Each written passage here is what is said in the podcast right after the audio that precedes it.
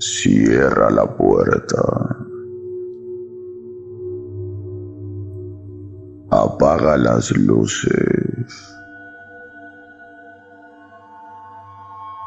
Conecta tus audífonos y prepárate para escuchar las historias más aterradoras transmitidas en un podcast.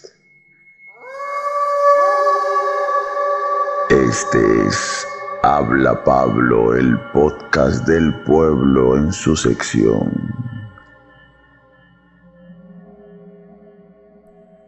Historias para no dormir. Si esta noche no tienes ganas de dormir, este podcast es para ti.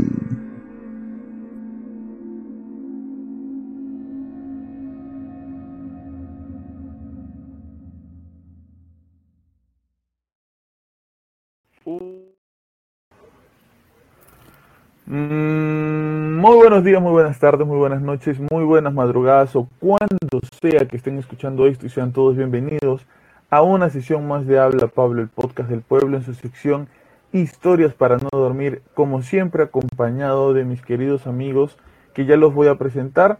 Únicamente quiero expandirme un poco en la presentación para eh, desearles otra vez una feliz Navidad. Espero que la hayan pasado bien. Ay, que se reventó algo por ahí. Que hayan comido mucho, que les hayan regalado lo que ustedes querían de verdad recibir.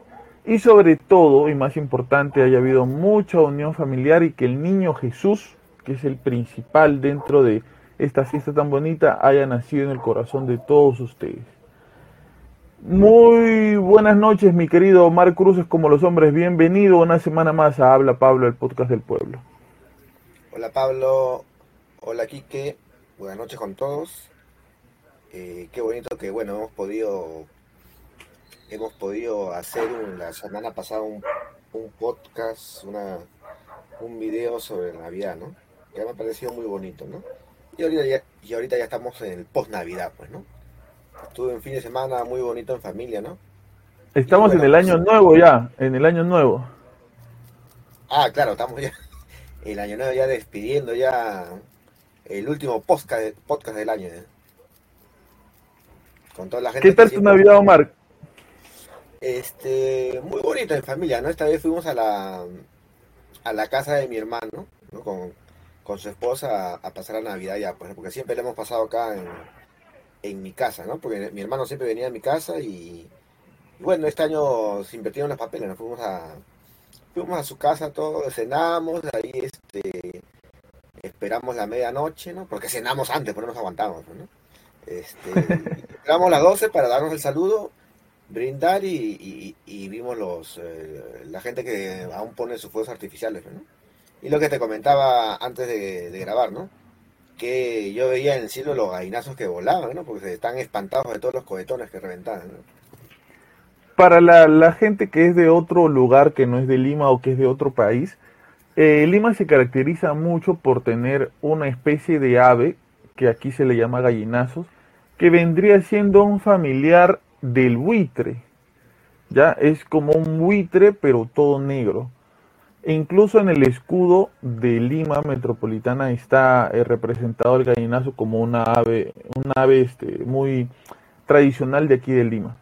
Este Quique Maurtua, que está hoy día con su, con su chullo que no se lo ha sacado del aeropuerto. Buenas noches, ¿cómo estás hermano? Después de tantas lunas que te vemos. Hola, hola, hola a todos los que están escuchando, donde estés escuchando también este podcast. Sí, estoy con mi chullo porque la verdad tengo la cabeza hecho un zafarrancho. Recién llego de trabajar y sí, como ese Pablito no estaba de viaje y no puedo estar en los últimos podcasts porque, bueno, por mi chama me para mandando a varias provincias del Perú y, y, justo en la semana, la semana previa a la Navidad me mandaron para una provincia en Anca que fui pensando que iba a ser frío, todo obligado, pero está haciendo un calor de miércoles. Pero bueno, se disfruta, se disfruta, se disfruta. Y y bien ahí, bien ahí, llegando, llegando para este último podcast del año. Navidad, Quique? Bien, bien atareada, en verdad, en, familia. Yo suelo pasar Navidad en familia. Ya año nuevo ya es con los patas, ¿no? Año con los amigos ya para toñar. Pero bien, todo tranquilo, o sea, justo como decía, he estado de viaje, he llegado literal el viernes a las 8 o 9 de la noche y el día siguiente mis padres viven en, por la playa, en un balneario. Yo vivo en Chorrillos, que, que es este, más, más, más, pegado para la ciudad, así que este, aprovechando que, bueno, tengo una, tengo una moto, el día, el día siguiente lo primero que hice fue de embalarme aprovechando que no hay mucho tráfico para, para ver con mi hijito y pasar todo el día con ellos. Recuerda que este podcast va a salir el 31 de diciembre a las 7 y media de la noche, así que ya los estaremos saludando por año nuevo. Y bien, eh, Carlos André Castro Flores, el señor como es adinerado, ostentoso, platudo millonario, el señor se ha ido de viaje a provincia. Es francés, es francés. Pero, pero en cualquier momento vamos a pasar su video por un saludo de fin de año. Ya ustedes, como ya les había dicho, ha venido su papá este, para pasar estos días con ellos. De, desde Estados Unidos ha venido su papá y bueno, él está pasando estos, estas festividades tan bonitas con su familia. Más adelante el video de Carlo Andrés saludando por Año Nuevo. Pero yo quería que en el podcast de hoy este, agradezcamos un poco lo que, lo que ha sido este, el crecimiento de, del podcast, de la gente que se ha ido sumando, y también eh, recordar un poco lo que hemos hecho este año, ¿no? Con algunas ausencias, con algunos que han estado en algunos y no están, han estado en otros, otros que se fueron sumando, como Omar, que en el año se sumó este, al podcast Habla Pablo, el podcast del pueblo en su sección Historias para no dormir, y que ya se volvió un, miembro destacado del podcast. Otros que se fueron y ya no volverán, este, y que, y que Omar extraña mucho. Pero, pero este, pero este, quisiera que, que repasemos un poco y les voy a ir, y sobre todo a la gente que recién se ha integrado al podcast para que, para que sepa un poco de lo que, de lo que conversamos aquí. Nosotros arrancamos el año el 6 de febrero, un poquito tarde empezamos el 2022 porque nos metimos unas super vacaciones de todo enero. Arrancamos el 6 de febrero con el podcast que se llama ¿Qué se esconde en el aeropuerto de Lima? No sé si ustedes se acuerdan, pero una oyente nos envió una, su historia para no dormir de su mamá que trabajaba en el aeropuerto de Lima. Ajá. Entonces, ella qué cosa que contaba. Dice que en el aeropuerto de Lima su mamá trabajaba de limpieza y siempre se contaba sobre una niña que corría, que iba, que estaba de aquí para allá.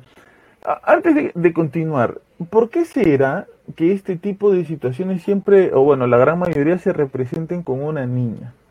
¿Por qué no con un niño? ¿Por qué no con un hombre? O sea, ¿por qué hay una tendencia, creen ustedes, de que de, de, una niña, la representación de una niña como, como un fantasma cliché, se podría decir? Ah, debe ser por la inocencia, ¿no? O sea, siempre una niña es como que una, una, un sinónimo de inocencia, ¿no? Como, como que es una manera, entre comillas, más tranquila, ¿no? De, de, de poder este no generar eh, un miedo o un terror, pues, ¿no? Como para atraer. ¿Pero qué? O sea que si tú estás caminando, Kikín, de noche por tu casa a las 3 de la mañana, ves una niña, ay, qué ternura vas a decir. Pero no, oye, pero... pensar que, que, más es apariciones este, de niñas. La verdad que no me he dado cuenta de ese detalle. ¿eh? Sí, Sí, es más, tuvimos un podcast en, sobre un centro comercial muy conocido, que no voy a decir el nombre, pero el nombre comienza con O. Con O. Es un centro comercial donde venden ropa y el nombre comienza con la letra O. O, O, O. ¿ya? Y en ese, en ese lugar también hay una niña. Es más, en ese lugar, ¿sabes lo que pasó? Una chica dice que estaba, ¿no? Esta, estas chicas que doblan la ropa, ya cuando tú estás en el centro comercial, que vas a comprar ropa, hay chicos, los reponedores, ¿no es cierto? Dice que había una chica que estaba ahí doblando la ropa y todo, y se le acerca una señora. Y le dice, amiga, este, un favor, este, ¿crees que me puedas, este, ayudar, ¿no? Para escoger ropa, que sea. Sí, señora, le dice, no se preocupe, un ratito voy a doblar esta prenda y le ayudo. Dice que la chica volteó, puso la prenda en su lugar y volteó para hablar con la señora y la señora no estaba. Y ella dijo, qué raro, pero no, si me ha dicho que la ayude, ¿no? Entonces se la puso a buscar por el centro comercial y no la encontró. Y a ella le quedó la intriga de a dónde se había ido la señora, quizás se había ido con uno de sus compañeros. Esta chica va con los patas de seguridad y le dicen, oye, hazme un favor, mira, una señora ahorita me acaba, se acaba de acercar a mí y me ha dicho, ayúdame, ¿puedes enseñarme a dónde se fue? Han visto las cámaras de seguridad y en las cámaras de seguridad no sale la señora, sale la chica hablando sola. La chica se espantó y renunció. Oye, ¿me haces acordar? Salí en la tele también hace poco, o bueno, el mes pasado, en, también en una tienda. Eh, no me, acuerdo, no me acuerdo si era acá en Perú o, o, extranjero, pero salió, salió en una tienda, ¿no? Este, que estaba el personal de seguridad, ¿no? O sea, era, la, era el personal de seguridad y empezaba, o sea, en, en, las cámaras se veía como el personal de seguridad, este, primero se abrieron las puertas del centro de, de la tienda, se abrieron las puertas de la tienda, empezaron a avanzar y se ve como el personal de seguridad te empieza a hablarle al aire, incluso ah, haciendo, haciéndolo pasar, ¿no? Y, y, pasa, ¿no? Pasa y luego en el reportaje cuando lo entrevistan al pata dice que él justamente había entrado una, una señora, creo que había entrado una señora y que él estaba atendiendo y que le estaba pidiendo cosas y por eso le abrió la puerta, o sea, le abrió este, el pasadizo todo para que, para que avance. ¿Eso no fue en Argentina? Creo que me, pareció haber visto un video. Sí, que internacional era, no, no, era acá en Perú.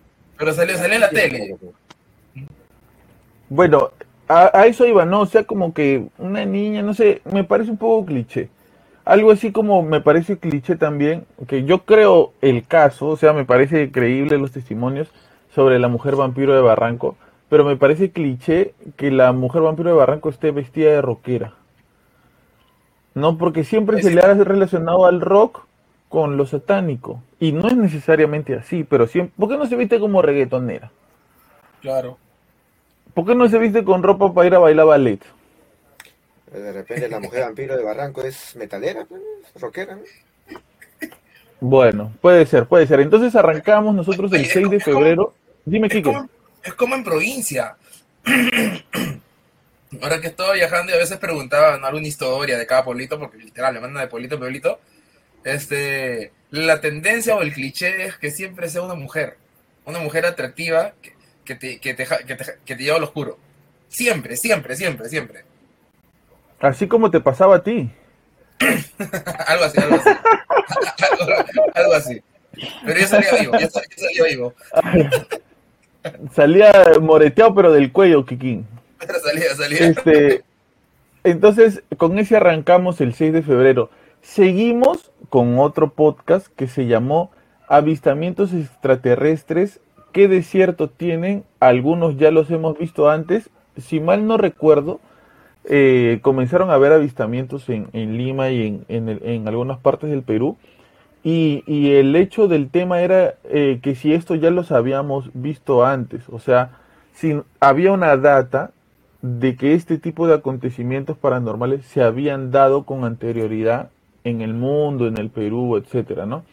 Después de eso, este, seguimos con una entrevista muy, muy, muy, muy buena, muy buena de verdad, con un investigador paranormal llamado Rafael Mercado Benavente. Rafael Mercado Benavente tiene un, canal en YouTube que me parece que se llama Matergia con Rafael Mercado Benavente. Es un investigador eh, del tema ovni de Arequipa, muy conocido y muy este muy profesional para hacer sus investigaciones. Me acuerdo que lo entrevisté con, con Carlo André. Y este, este señor nos contó de un montón de cosas que pasaban en Arequipa. Nosotros nos, nos ofrecimos también para ir a investigar cualquier cosa sin necesitar seguridad sabes que nosotros somos altos. Con Carlo André la hacíamos de seguridad, claro. Este, entonces entrevistamos a Rafael Mercado Benavente. Yo les recomiendo que vayan a ver esa entrevista porque es de esas personas que uno las escucha hablando de casos y él te explica y te habla y, o sea, es tiene muy buen contenido este Rafael Mercado Benavente y sobre todo que nosotros que somos eh, neófitos en estos temas, ¿no? Que eh, lo hacemos más que todo por entretenimiento que por investigación. A veces le preguntábamos cosas y este de, un niño de primaria, pero él no, nos respondió muy amable todas. Continuamos después de eso con eh, el podcast con una gran persona que se ha vuelto mi amigo, el señor Richard Cardoso desde los Estados Unidos. Ese sí lo entrevisté yo solo. Richard Cardoso, también investigador eh, del tema OVNI. Todos ellos pertenecen a la Asociación Peruana de Ufología, pero están destinados en diferentes eh, lugares del mundo. ¿no? Richard Cardoso está en Miami, me parece, en Estados Unidos. Y él nos contó de casos paranormales de, allá de, de, Estados Unidos. Igual, una, una excelente persona. Yo antes de comenzar a conocer a, estas personas, a estos investigadores, sinceramente yo creía que yo me iba a topar con gente muy fundamentalista, muy fanática, ¿no? Más, más que personas, este, no sé, con un interés genuino, pensé que me iba a encontrar con fanáticos del tema ovni que no, eh, no aceptaban la duda razonable, ¿no? Que para ellos tal cosa era y así era y no se cambiaba, pero no. Al contrario, estas son personas muy abiertas a la posibilidad de que lo que ellos están investigando pueda ser otras cosas, no necesariamente un, un ovni. Omar, ¿ya te volviste a la penumbra? Es que, que la luz está que me, está que me dan los ojos. ¿eh? Omar, cuando tengamos nuestro estudio, vas a tener un foco de luz de, de 1500 watts enfocándote en la cara. Allá, pero eso va a ser en invierno. Pero toda la luz con todo el calor ahorita del verano. Omar, tú que recién te has sumado al podcast, ¿tú escuchaste estas entrevistas? No, yo, yo he escuchado las entrevistas de, de a Carlos Valle, ¿no? El, el, que tuvo el testimonio con la mujer vampiro de Barranco. Ajá. Este, ¿Qué sería? Te, te cuento que ese día Quique Maurtua se hizo la pichi, se, desmayó, vomitó, se despertó, se volvió a desmayar, tembló. ¿Tú has visto cómo se cae la Carlota? Así como la Carlota se cayó, no. yo dije, que por favor reacciona, nada. No, pero en, el caso de Carlo Valle, no, pero en el caso de Carlo Valle, aparte del tema del, eh, de la mujer vampiro de Barranco, él tiene mucha, bueno, tiene sus investigaciones que son, la verdad que asustan, ¿no? Como lo que hablaba de que, en, que decía que en el centro de Lima había una, una puerta al infierno, nos, hablaba acerca también de las cómo es la vida luego de la muerte. Claro, pero mira, tú lo, tú lo has gozado, Omar, en la segunda entrevista que le hicimos en el en vivo, ¿te acuerdas que él tuvo una intervención? Cuando lo entrevistamos con Quique, nosotros no sabíamos nada de esas historias. Y estábamos, estábamos los dos así. ¿no? Con, nuestra cara de, de, o sea, sorprendidos. Y, y, yo, le, yo le hablaba por el interno a Quique y le decía, Quique, ¿estás ahí? Sí, sí, estoy escuchando. Decía Quique, acá estoy. Porque como a veces el internet no era muy bueno, yo lo veía Quique así, estático, ¿no? yo decía, ¿Quique seguirá ahí o, o, lo habrá raptado la mujer vampiro, ¿no? Algo así, ¿no? Pero este... Muy, muy interesante. Después de eso... no, y aparte la, la, historia que nos contó incluso antes de que empecemos a grabar. La historia que nos contó que a grabar. También estuvo, oye, estuvo muy verídica, era muy buena, muy buena. Sí, sí, sí, sí, Oye, pero a las finales acabó la grabación porque nos dio una entrevista de dos horas y media. ¿Para qué? Fue, fue el ocaso. fenomenal. que comenzó a hablar con Quique. Y le dijo, Quique, tú has visto esto, has sentido esto. Y qué tal? Una gelatina parecía. Por, eso me he cambiado de casa, por eso yo no vivo donde. Sí, parecía una gelatina sin cuajar el Quique. Este, después de eso tocamos, este, el 12 de marzo del 2022, tocamos el tema desapariciones en el Colca, un destino del que algunos no vuelven. ¿Por qué? Eh, ¿Ustedes se acuerdan del caso de Ciro? Claro.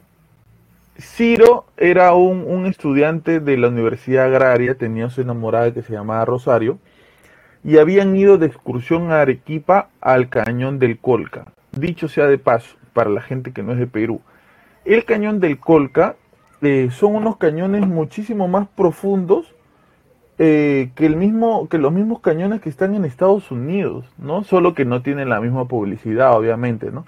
Pero los cañones, el cañón del Colca son cañones mucho más profundos que los de Estados Unidos. La cosa es que este chico, lamentablemente, en esta excursión desaparece.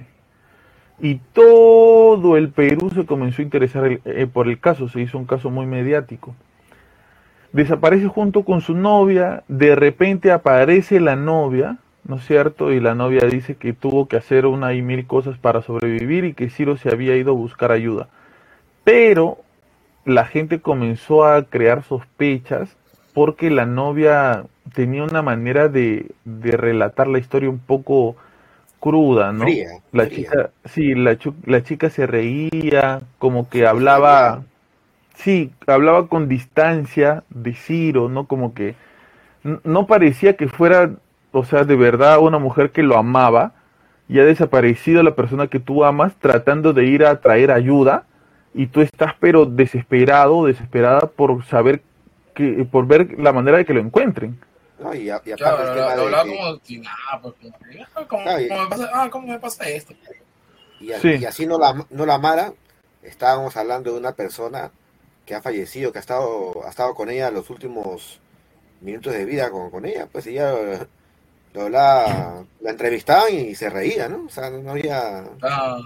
Un poco extraña la chica, la verdad. Lamentablemente, días, de, creo que meses incluso después, Eh, encuentran el, el, cuerpo de Ciro que al parecer se había caído, había resbalado y este lo encuentran ya en un estado ya mal, ¿no? Fue una noticia bastante triste. Fue una noticia bastante triste porque incluso vinieron rescatistas internacionales. Mm. Vino un montón de gente a tratar de ayudar, nadie lo encontraba, lo llegaron a encontrar, me parece, si no recuerdo bien, lo llegaron a encontrar porque los propios pobladores, la gente nativa de ahí comenzó a ayudar para la búsqueda. Entonces ahí fue que lo encuentran y se comenzaron a tejer un montón de hipótesis sobre lo que le había pasado. Incluso, incluso eh, se comenzó a decir que esto podía ser un sacrificio que se había hecho en el Colca.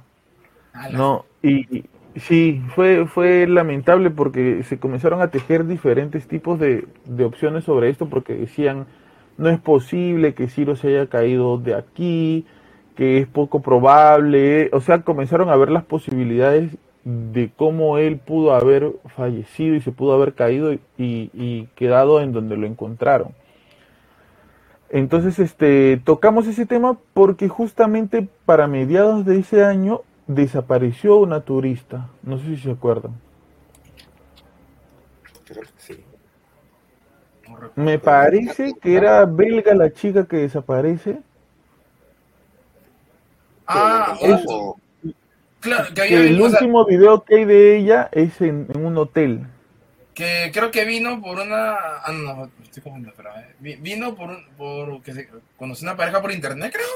No, no, no, no, no, no es una chica, me parece que es belga, que vino eh, para conocer también el cañón del Colca, se fue al cañón y no la encontraron más, creo que hasta ahora no la encuentran, vinieron sus papás, comenzaron a ver las cámaras y las cámaras, la, el último registro que había de ella era ella entrando a un hotel preguntando cuánto estaba el precio, que le pareció muy caro y se fue a otro. Después de eso dicen que la chica se fue al Colca y otra vez ya no apareció. Y eh, me parece que en ese podcast hablamos de que habían otras este, desapariciones, pero que no habían sido muy mediáticas. Y por eso se reavivaba la posibilidad del sacrificio. Porque al parecer en provincia hay mucho esa costumbre del sacrificio para ciertas cosas. Entonces es, es este, si es así, este, es increíble que hasta estos tiempos las cosas sigan siendo así, ¿no? Que, se sigan... Eso, claro, no es mediático, no es algo de lo que, no es de lo que me imagino los pobladores hablarán, ¿no? Y te dirán, obviamente, porque nadie iría a, visitar esos sitios. Pero al parecer es una, es una situación que se repite, ¿no? Que es común. Más adelante, en ese año, eh, conversamos con el también investigador este, del tema OVNI, también perteneciente al grupo a, APU, a la Asociación Peruana de Ufología, llamado eh, Brian Zúñiga o Joseph Zúñiga. Brian Zúñiga este, es un joven cusqueño muy apasionado por el tema OVNI. Omar, ¿se fue tu cámara? Acá estoy, en la oscuridad. No sé, se apagó tu cámara. Brian Zúñiga es un chico este, muy apasionado por el tema ovni, es muy, muy joven. Este, me parece que Brian Zúñiga debe tener 23, 24 años. ¿Tanta gente han entrevistado? Y este, sí, sí, sí, sí, sí. Bien, ese, ese Brian Zúñiga, que también se ha hecho un buen amigo mío, este, él tiene mucha información sobre investigaciones del tema ovni en Cusco pero muchas, muchas, muchas. Y te voy a contar una de las historias que él me contó. Hay una historia en un poblado del Cusco de este, tú sabes que los niños allá en Cusco este, ayudan desde muy chicos a sus papás, ¿no es cierto? En el tema de, cuidar los animalitos y eso. había un niño, ajá, había un niño que eh, pasteaba sus ovejas, ¿no es cierto? Entonces este niño este un día regresa a casa porque los niños, ustedes han visto este ¿cómo se llama este dibujo? Este ay, de la niñita que vive con su abuelito, Heidi. Heidi se iba todo el día, ¿no es cierto? Con su comida allá con, con este Pedro, ¿no? Pedro se llamaba su amigo. Este, ah, y estaban todo el día ahí y bajaban en la tarde, ¿se acuerda? Claro. Lo mismo era con este niño, ¿no? Él iba casi todo el día con su comida, ¿no? Y regresaba. Entonces dice que un día este niño le dice a su mamá, mamá, ¿tú crees que me puedas dar comida para mi amigo? ¿Para tu amigo? Le dice, ¿quién es tu amigo? Yo tengo un amigo, le dice que siempre me lo encuentro cuando yo subo ahí a, a pastear, que no sé qué. No, le dice, no, no, no, no te puedo dar, le dice este, ya hay para nosotros nada más, ¿cómo va a haber para una persona más? Pero mamá, por favor, le dice, porque yo siempre le comparto mi comida, ¿ya? Y quisiera llevarle. Entonces su mamá no le hace caso, no le hace caso, no, este, no, no, no le dice nada, etcétera. Y un día este niño desaparece. Eh, lo van a buscar al, lugar en donde, en donde supuestamente él estaba, no lo encuentran, lo buscan durante muchos días, no lo encuentran y eh, a este niño ya encuentran mucho tiempo después este, su cadáver que había caído a un abismo. Ah, ¿Ya? Entonces dan por hecho de que lamentablemente este niño había fallecido a raíz de una caída, un tropezón, algo pero la mamá siempre tuvo esa, ese recuerdo de un amigo que había tenido un amigo, un amigo, un amigo. Tiempo después se descubre en esa misma montaña el esqueleto de un ser que no parece ser humano. El amigo. Es lo que, es lo que me dice Brian Zúñiga. No se ha concluido que sea eh, un ser extraterrestre, ¿no? O sea, eso todavía no, está en investigación y todo. Pero era un, niño o un, o un ser de mediana estatura, con brazos largos y con una cabeza bastante grande. Se ha descubierto un esqueleto en esa misma montaña. No, él, él, él que ha visto el tema de esa investigación, que me ha dicho que viajó al poblado y todo. Él me dice que no, no, este, no, es no hay nada concluyente, pero que eso fue lo que, se, lo que se descubrió. Que quizás al parecer pueda ser este el amigo del que tanto hablaba el niño. Y otra cosa de la que me habló fue que hace unos meses, bueno, él me lo dijo el año pasado, el anteaño pasado debe haber sido, se estuvieron haciendo una, una, hubo un problema con la tubería que pasaba por la plaza central del Cusco y se comenzaron a hacer un montón de, de ¿cómo se llama?, de arreglos, ¿no? etcétera. Y se descubrió en la Plaza Mayor, en la Plaza Central, que debajo había una ciudadela. Ah. Debajo de la Plaza Central del Cusco había otra ciudad subterránea. Y que en el Cusco es muy eh, común encontrar este, cuevas que se que por donde la gente iba o entraba a otras ciudades. El alcalde del Cusco en ese tiempo había mandado a cerrar muchas de esas entradas porque incluso habían personas que se habían perdido allá adentro. Habla bien. Muy interesante, loco. Muy, muy, muy, muy interesante. Escuchen Pero el podcast con Brian. en Cusco- Dime, dime, Mar. Siempre será una ciudad en- enigmática y misteriosa, sobre todo por el tema de las construcciones este, incas, pre-incas, pues, ¿no? Yo he tenido la oportunidad de ir allá y bueno, he visto Ollantaytambo, ¿no? Y la verdad que comprobé con mis ojos lo que decían, ¿no? Está, ¿Cómo es posible que, al menos yo he visto la ciudad de Ollantaytambo, cómo han podido este, enviar, eh, han podido llevar esos bloques de, de piedras pero gigantescos, ¿no? Ah, eso se, como que se, hace poco se, come- se llegó a, a confirmar de alguna manera, ¿no? Se descubrió que, y esto no, no, no es muy conocido, ah, yo no sé por qué, pero se descubrió que al parecer los incas habían descubierto una manera de hacer un, un este, elemento parecido al cemento. Y ellos hacían moldes de piedras para colocar, moldes perfectos de piedras para colocar en las construcciones. Sí, porque hay, hay piedras que son, son grandazas, son más, más- grandes que mi cuarto, creo, ¿no?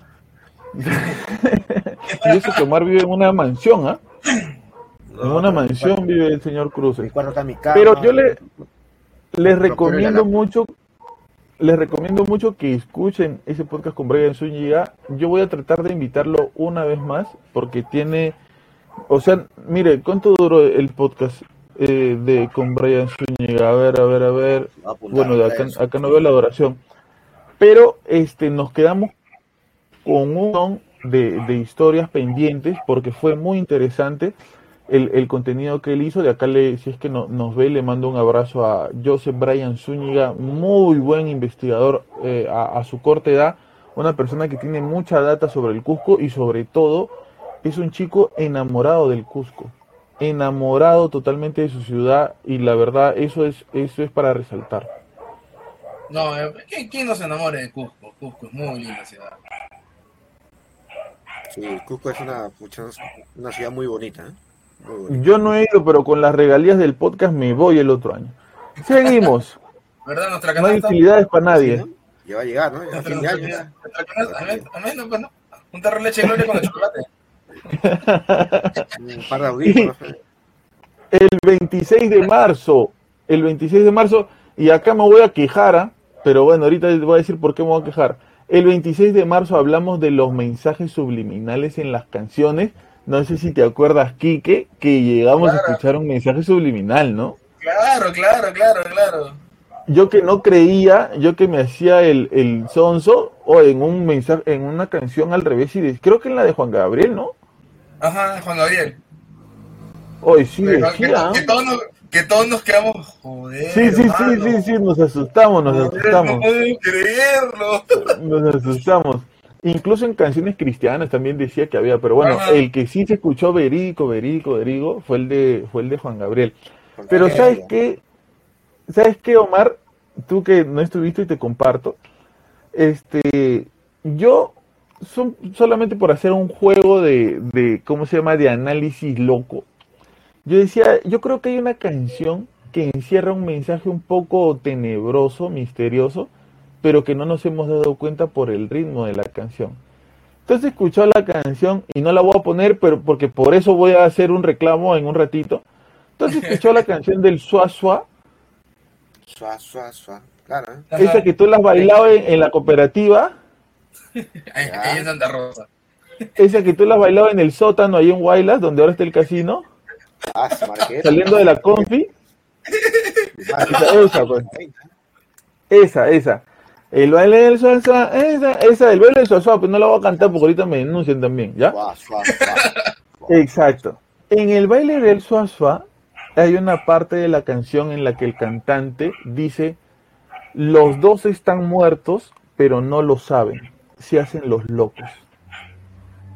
Obviamente Quique Maurto y el señor Walter Paredes me dijeron que yo estaba loco, que cómo voy a pensar eso, que estoy, habla estoy viendo, viendo visiones, ya estoy viendo en todo lo paranormal, pero me pareció interesante resaltar por qué. ¿Por qué en una canción alguien señalaría a sus coristas?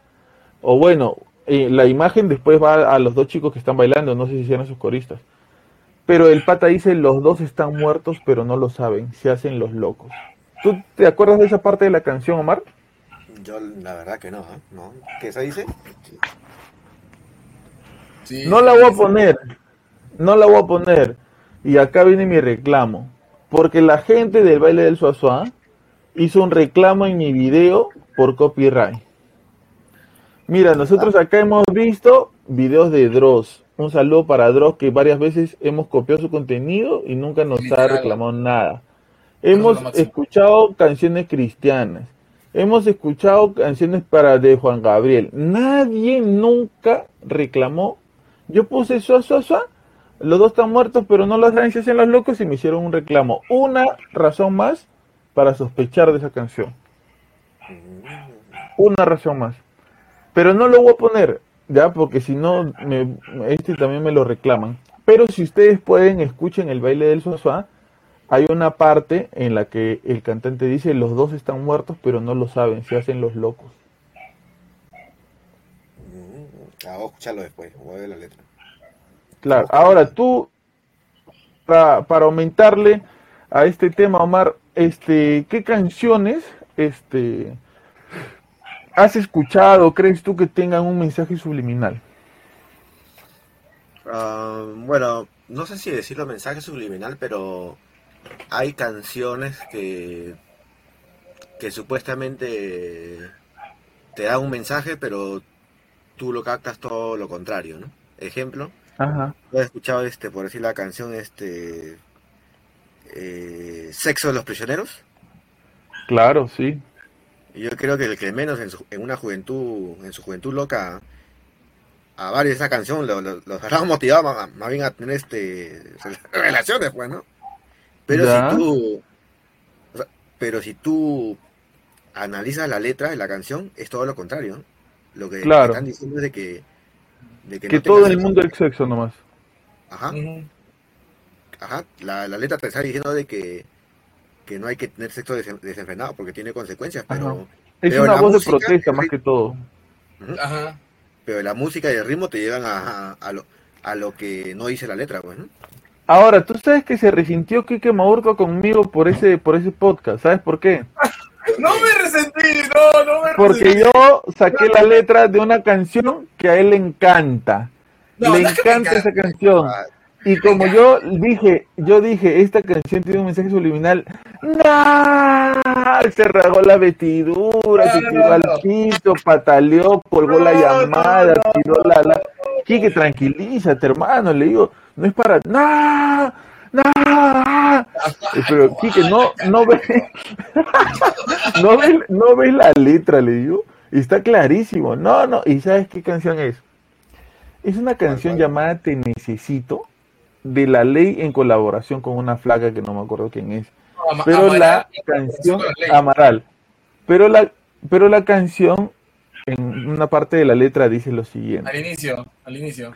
¿Cómo quieres que te olvide si soy demasiado joven para entender lo que siento? Pero no para jurarle al mismísimo ángel negro que se uniera a la distancia que ahora mismo nos separa volveré para adorarle, le daría hasta mi alma. Está clarísimo. Está clarísimo. Vamos a discutir otra vez por esa canción. Está clarísimo. Ya, da tus argumentos y que Omar diga lo que piensa. Sí, no, que, ve el podcast, que ve el podcast. Ya, que, que, el podcast. Este, perdón, me, me, me, dio curiosidad y me puse a buscar lo de la letra del Sosa y tiene razón, se dice, ¿no? Sí dice. dice, claro. todos, están, todos están muertos, pero no lo saben, si los locos. Sí, la verdad que no, no me no había percatado ¿Y qué, tú qué eres más miedoso, Omar? ¿Qué te, ¿Qué te genera eso? Pucha, ¿qué te puede...? Si hablamos de mensajes subliminales, te está hablando acerca de que... Pucha, te está hablando, no sé, de, de fantasmas, ¿no? Gente que cree que de repente que está... Gente que está ¿Cómo, viva cómo? y no... Gente, gente sin alma. Una de las cosas que me, que me dijo Juan Francisco Escobar en la entrevista que le hice, espero que ya la hayan escuchado ustedes y los suscriptores que nos escuchan, es que él comentó algo que me pareció interesante y me dijo, en este mundo vive gente que no tiene alma. Yo le dije, ¿qué? Sí, en este mundo vive gente que no tiene alma y está envidiosa de nosotros, que sí tenemos alma y, y- y Dios nos ha dado esa chispa de vida y está tratando de, de- de hacernos daño. y- y- Entonces- ¿Y te dijo más o menos a qué se refería? Mm, No, no, no profundizamos mucho, no profundizamos mucho, ¿no? Este, yo estaba tratando de, de, de preguntarle sobre temas puntuales, pero no profundizamos mucho, pero sí me dijo eso. Quizás para una próxima, un próximo podcast podríamos profundizar. Pero, Pero él, eh, perdón, pero él, él sí te decía de que nos envían porque Dios nos ha dado alma a nosotros, ¿no? Sí, Mm, ya. sí. Yo más o Ahora- menos sí entiendo cuando se refiere a, a seres que tienen o no tienen alma, ¿no?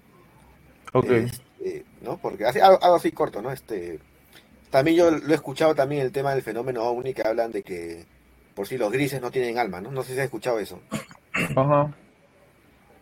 Creo que cuando se refiere en el tema de alma, no alma, se refiere de que todos los que tenemos alma tenemos la capacidad de después de la muerte física trascender, Ver, llámese ir al cielo, al nirvana, pero de que hay vida luego de la muerte. Pero cuando algunas personas se refieren a que hay seres que no tienen alma, es que cuando mueren, ahí quedan nada más.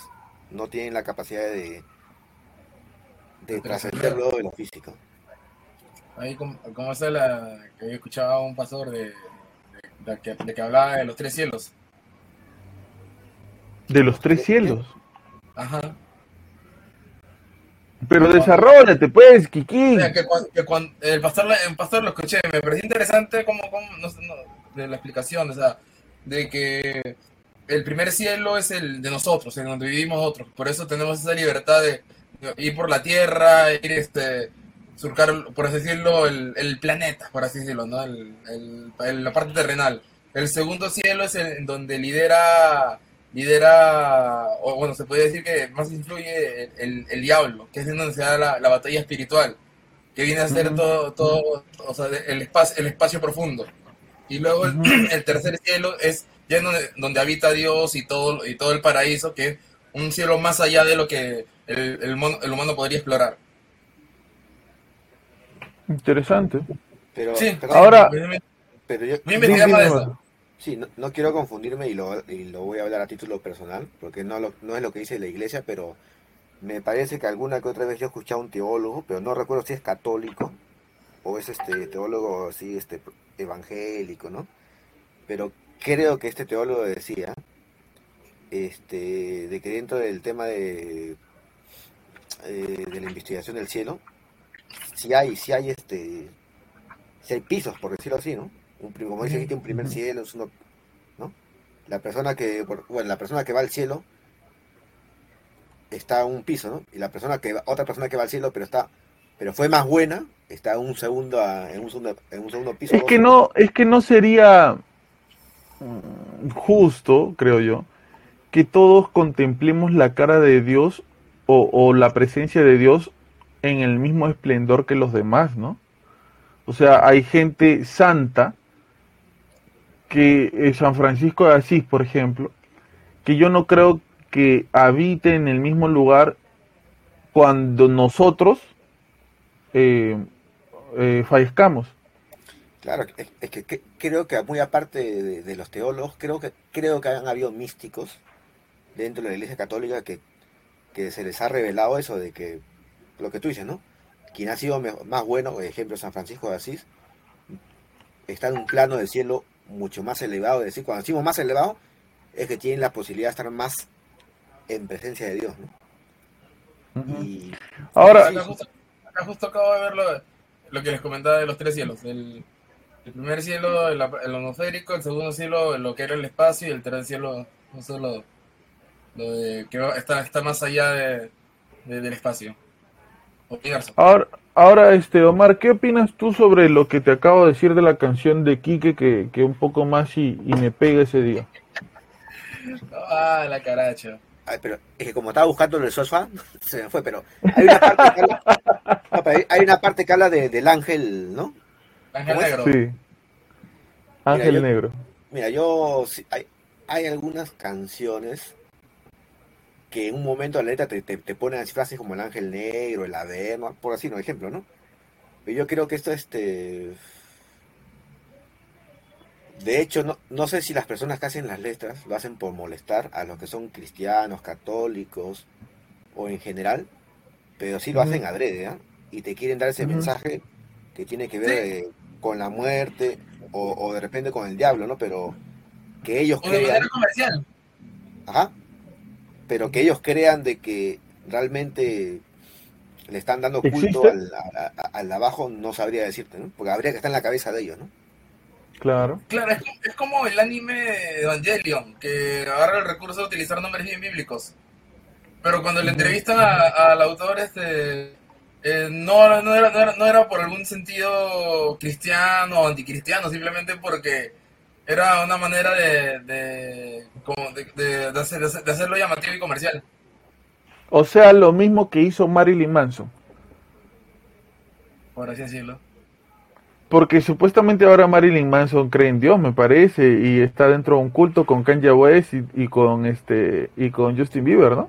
Ah, bueno, bueno, en el caso de ellos no sé, porque ellos, ellos han tenido una conversión, entre comillas, han tenido una conversión.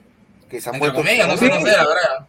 Con, En está el- con ellos, pues. No, está bien, está bien, por eso digo, en, en el caso de, de que de, de que de voy, voy a este, este anime de Evangelion, este, no, no, no, no pasa Mira, nada. Omar, mira, Omar. Mira, Omar. ¿Qué dice Omar? A ver, Voy a investigar a ver, a ver si es verdad lo que estoy diciendo. Es verdad. No, no, claro, Bieber es cierto, ¿ah? Oye, sí hay, ¿no? Se Sí. Cristo. Tanto tiempo estaban cerrados en la pandemia, ¿no?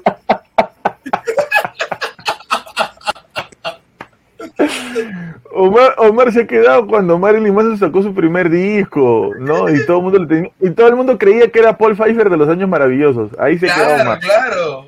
Dice, Por bastante tiempo que eso. California, Estados Unidos. El cantante y compositor Marilyn Manson sorprendió a muchos de sus, de sus seguidores al ser captado en un servicio religioso. Caramba. Cantando misa, cantando misa. Oye, ¿verdad, no? Claro. Dando un seminario bien del espíritu. Seminario bien del espíritu, muy pronto en Cocharcas, Marilyn Manson. Oye, Marilyn emoción. Cocharcas, corazón. Cocharcas, corazón. Ahí va a comer la comida la tía Delia. Ah, ¿Te imaginas? Sin ceja, todo blanco, todo tatuado, comiendo su, su chaufa de la tía Delia, ah, que- a un día que la- la tía se malió un día un, en un retiro, dio de almorzar este frijoles y para tomar agua de manzana y de, y de postre una, una manzana. Paz, retiro. Voy a invitar a la tía Delia a este podcast y espero que Oye, le sí. digas lo mismo. La voy a invitar. ¿ah? Invítale. Entonces, este, cerramos ese, ese tema de, de cómo se llama, de, de los mensajes subliminales para el 2 de abril hablamos de viajeros en el tiempo. Todos los casos en un solo video. Yo también un poco vendiendo un poco el clickbait, ¿no? Porque no hablamos de todos los casos, sino de los más conocidos. Pero es una es un, es un tema bastante chévere. O sea, yo no, de verdad no voy a decir que, que, que sea verdad, porque hay muchas cosas que la verdad no, no creo que sean verdad, como ese pata que dice que estaba arreglando su caño, por a la parte de abajo vio un hueco, se metió y apareció en el futuro. Y se tomó una foto con su yo del futuro. Eso ya me parece un poco jalado de los pelos, y el pata era pelado todavía. Pero hay, hay casos como el de esa foto, ¿no? En blanco y negro, que está el pato así, ¿no? Mirando. Y todo el mundo está con trajes y él está con una, con una ropa diferente. Con lentes negros. Claro, con lentes negros, ¿no? Ese tipo de, de cosas sí me parecen misteriosas. Como que está, algo está fuera de lugar. Y el famoso, hay un pata John Titor, ¿no? Titor. John Titor, claro. John Titor. John Titor, claro. John Titor, que, que también este, ah, hay uno, no sé si ustedes se acuerdan, este, de un pata que, que este, estaba caminando por su ciudad y de repente apareció en Estados Unidos del futuro, pero cuando lo rebuscaron, él tenía monedas de Estados Unidos del tiempo antiguo. Y él decía, oh, yo me voy a casar, decía en unos días, ¿no? ¿Qué hago acá? No sé dónde estoy, que no sé qué. Y la policía, y me parece que como John Titor también él desapareció. Pero no, no, no hubo más sobre él, pues, ¿no? Después de eso, bueno, entrevistamos al, al rapero español Gran San, el que, el que se había metido un, una, en ese momento, una, una riña bastante fuerte con, con Residente. Este, conversamos con Aaron Well Music sobre lo que el productor puertorriqueño Nico Canadá había dicho sobre los peruanos. Y el 24 de abril hablamos sobre el caso Clarita, la llamada que cambió la historia de un programa de radio. ¿Ustedes saben cuál es el caso Clarita? No, Me no suena. escuchado. Ya, yo les voy a contar la historia, porque yo sí me acuerdo, yo estuve ahí. No en el caso Clarita, no, sino... El caso Clarita, había una, un, un programa de eh, paranormal eh, que se llamaba La Mano Peluda. Antes de llamarse La Mano Peluda se llamaba La Mano Pachona, creo. La mano Este era un señor, este era un señor que, que recibía eh, audios, eh, llamadas de la gente, ¿no? Y la gente le decía, ah, yo vi un fantasma, vi esto, vi esto, vi el otro. Y en eso le llama una señora muy, muy, muy, muy preocupada.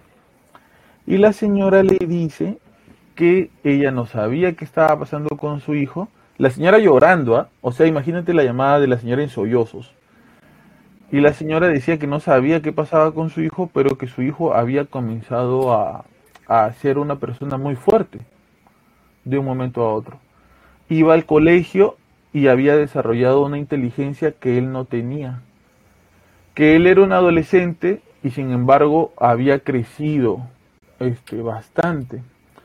Y que incluso ella decía que la vez pasada había regresado riéndose del colegio porque había dejado en ridículo a su profesor porque él sabía más que su profesor. ¿Ya? Eh, y el, el, ¿cómo se llama? El, la persona que le recibe la llamada le dice, señora, pero ¿qué es lo que pasa con él?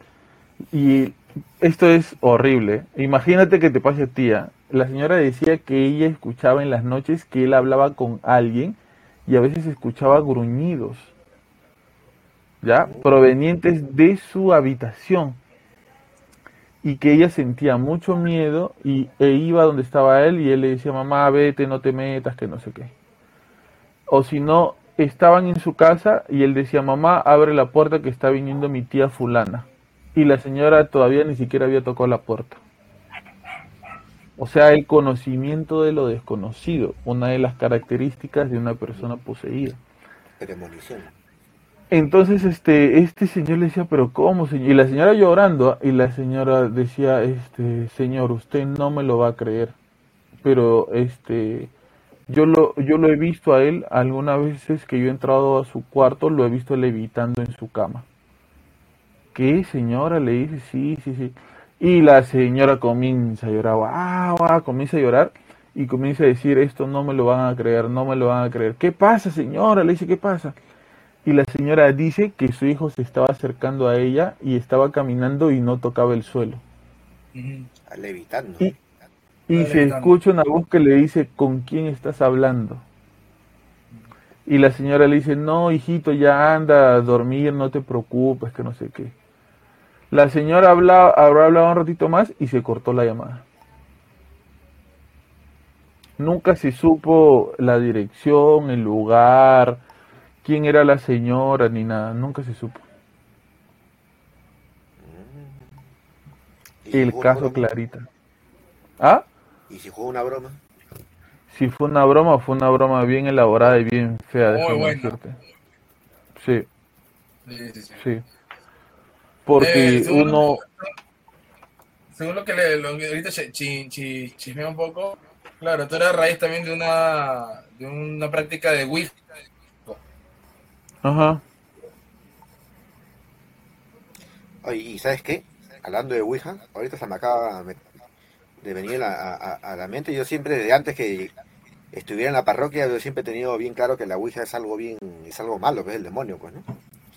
Y una vez te cuento, pues, en, en, mi, cuando estaba en el colegio, en cuarto año, tercer año creo, de secundaria, en mi salón estaban haciendo Ouija, pues, la clásica, ¿no? La del baldor, ¿no? eh, agarras el baldor con la tijera, la cinta y... y Ah, eso no sabía yo, ¿ah?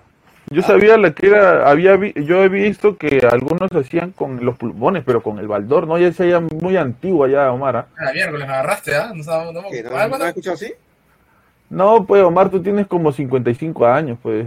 qué basura. No exageres, un par menos. No, lo, lo que, lo que pasa que, al menos cuando estaba en el colegio, todo el mundo hacía así Ouija, ¿no? Bueno, yo no participaba, ¿no? Agarran el libro del, del Baldor. El Baldor es el libro, es el libro de matemáticas que tiene un, la cara de un sultán, ¿no? En la, en la portada. Y con una cinta la ponen por el medio del libro. No, no, no, no, no digas cómo se hace, no digas cómo se hace, no digas cómo se hace. mejor ya, no. Bueno, Sí, mejor la no. cosa es que yo, como te digo, desde antes que yo llegara a la parroquia, yo, para mí, yo siempre la, la Ouija era malo, siempre. Y eso me sucedió cuando estaba en tercer año, pues tendría 13 años, 14 años en el colegio. Estamos en el colegio y a la, a la hora de recreo, pues, ¿no? Mis compañeros te ponen a hacer la, la Ouija, pues, ¿no?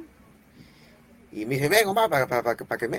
No, yo no quiero, no, no, no, no quiero, no, yo me, me fui, me, me fui a la esquina porque estaba haciendo mi tarea, ¿no? Eh, y de pronto estaban haciendo la, la Ouija y la verdad que nunca había visto en mi vida que en el salón se sintió dentro del salón una corriente de aire pero fuerte, ¿eh? tan fuerte que cerró con toda la puerta. ¿eh? Cerró la puerta y pucha, la gente dejó la ouija al aire y se fueron corriendo. ¿eh? Abrieron la puerta, se fueron y también me fui. pues, ¿no? Eso pasó. Yo me acuerdo que cuando yo estaba en primaria, yo estudiaba en un colegio que solamente había primaria. Yo debo haber estado en cuarto. Ha encontrado algo, Quique. Ha encontrado algo, Quique. No. Ahorita lo, ahorita lo compartes, ahorita lo compartes. No, no, es justo lo que estaba diciendo Omar. ¿Quieres decirlo ahorita? Al No, no, dile, no, no, adelante, adelante. No, justo lo que acaba de decir Omar, lo de, lo de los, de estos juegos satánicos, de- con el Baldor. Oye, ¿qué lo caso? Sí, Ya, Y acá, me, es que. y acá me salió, un, un- o sea, me salió una, una nota de, cua- de cuatro juegos, entre ellos el Baldor y, la, y lo de la Ouija. Ah, mira, qué loco. Este, la cosa es que eh, yo debo haber estado en cuarto, en tercero de primaria, y eh, cuando se hacía la entrega de libretas, se hacía en la tarde y noche, plan de seis, seis y media de la tarde, después que salía el turno tarde, porque antes había turno mañana y turno tarde en los colegios. Y los papás, no, era la reunión, hablar con los profesores, la entrega de libretas y todo acababa como a las nueve y media de la noche. Y muchas veces nosotros nos quedábamos en el colegio a esperar a nuestros papás y nos poníamos a jugar en este el patio. Para esto había un chico que era muy abusivo con otros chicos, ya en ese tiempo. Él debe haber estado en sexto de primaria y nosotros estábamos en cuarto, en tercero, ¿no? Había un chico bien abusivo que recuerdo que tenía la cabeza rapada, era bien alto, bien grande. Kilian André. No, no, no. Este, la cosa es que en una de estas entregas de libretas, estos chicos habían ido al segundo piso del colegio. Obviamente estaba todo oscuro, no había luz en todo el colegio, únicamente en los salones donde se estaba haciendo la reunión de padres. Pero en el segundo piso estaba todo oscuro. Ellos habían entrado a uno de los salones que estaba todo oscuro del segundo piso y se habían puesto ahí a hacer la ouija. Ya. La cosa es que de un momento a otro eh, comenzaron a gritar y bajaron todos asustados y este chico eh, estaba como desmayado, no reaccionaba. Han llamado a sus padres, ha habido todo un desbarajuste y a la siguiente semana, ese lunes, en el colegio, el chico se volvió totalmente callado, no hablaba con nadie y tenía, se había puesto visco. Tenía los ojos, sí, tenía los ojos desviados. Y nunca supe más qué fue de él, qué le pasó, porque ya se graduaba, se iba del colegio, pero este fue otra persona totalmente después de ese acontecimiento. Ya no hablaba con nadie, no se comunicaba con nadie, simplemente existía nada más. Pero bueno, Eh, ¿ibas a decir algo, Quique? No, no, que había encontrado esta vaina de cuatro, de cuatro juegos, que entre ellos estaba la Ouija, lo de mencionar lo del Baldor, este, lo de María Sangrienta o Verónica, y este uno, uno de, los, de los lápices, después es la de, ¿cómo se llama este jueguito? Del Charlie Charlie. El Charlie, Ah. Charlie. El Una Charlie, de Charlie, moda, sí ¿no? me acuerdo. Sí, sí, sí.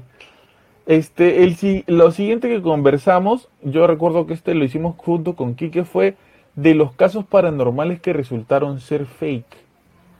Uno de estos casos muy conocidos que resultaron ser fake eh, es sobre un pata que tenía mucha, mucha, mucha data sobre lo que le había pasado. Parecía bastante creíble. Mm. Era un pata que supuestamente se había ido al campo, ¿ya? Y su perra comienza a ladrar, ya, guau, guau, guau, guau. Y cuando él ve, lo que estaba ladrando era una especie de nave negra que estaba flotando ahí en el bosque, ¿no? Entonces dice que él ve, se acerca, la quiere tocar y siente algo raro, comienza a vomitar, se desmaya y cuando se despierta, este, se levanta y todo y ve que había un ser tirado en el piso, este, desmayado, ¿no? Etcétera. Este señor lo ha recogido, lo ha envuelto, lo ha subido a su carro, se lo lleva a su casa y lo ha metido en su congelador. Y estando en su congeladora, lo comienza a grabar. Lo graba, lo graba todo. Y ve que este ser tenía un brazalete. El señor le quita el brazalete, encima de todo choro, le quita el brazalete. Y eh, él dice que en algún momento este, este ser se despierta. Y que él agarra un palo, me parece, y le pega, pero este ser escapa pero él se había quedado con, con el brazalete. Entonces él decía que este brazalete tenía como que eh, superpoderes o cosas así.